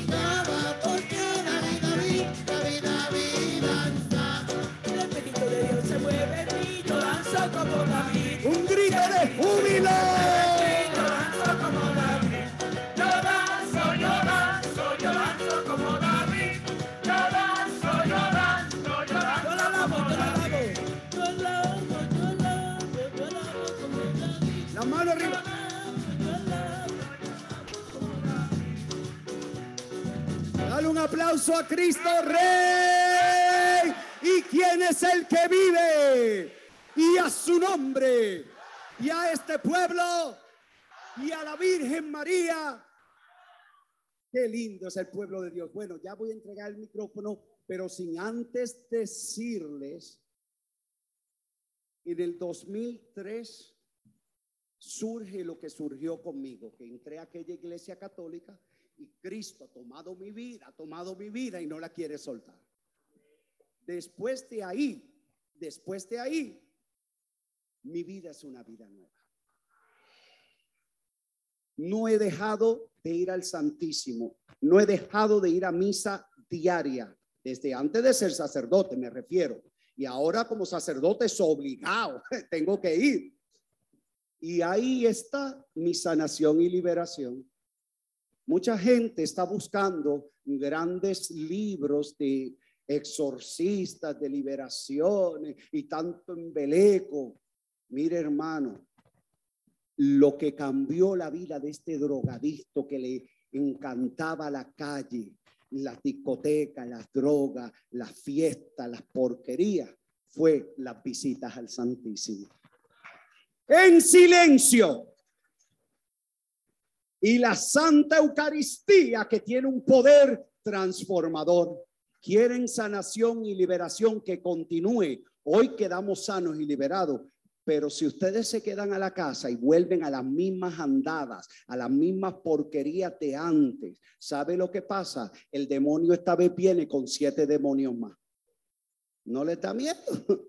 Entonces, no vuelvan, ya renunciamos a Satanás, ahora vamos a vivir una vida de Eucaristía y de oración. Dios me los bendiga, los quiero mucho.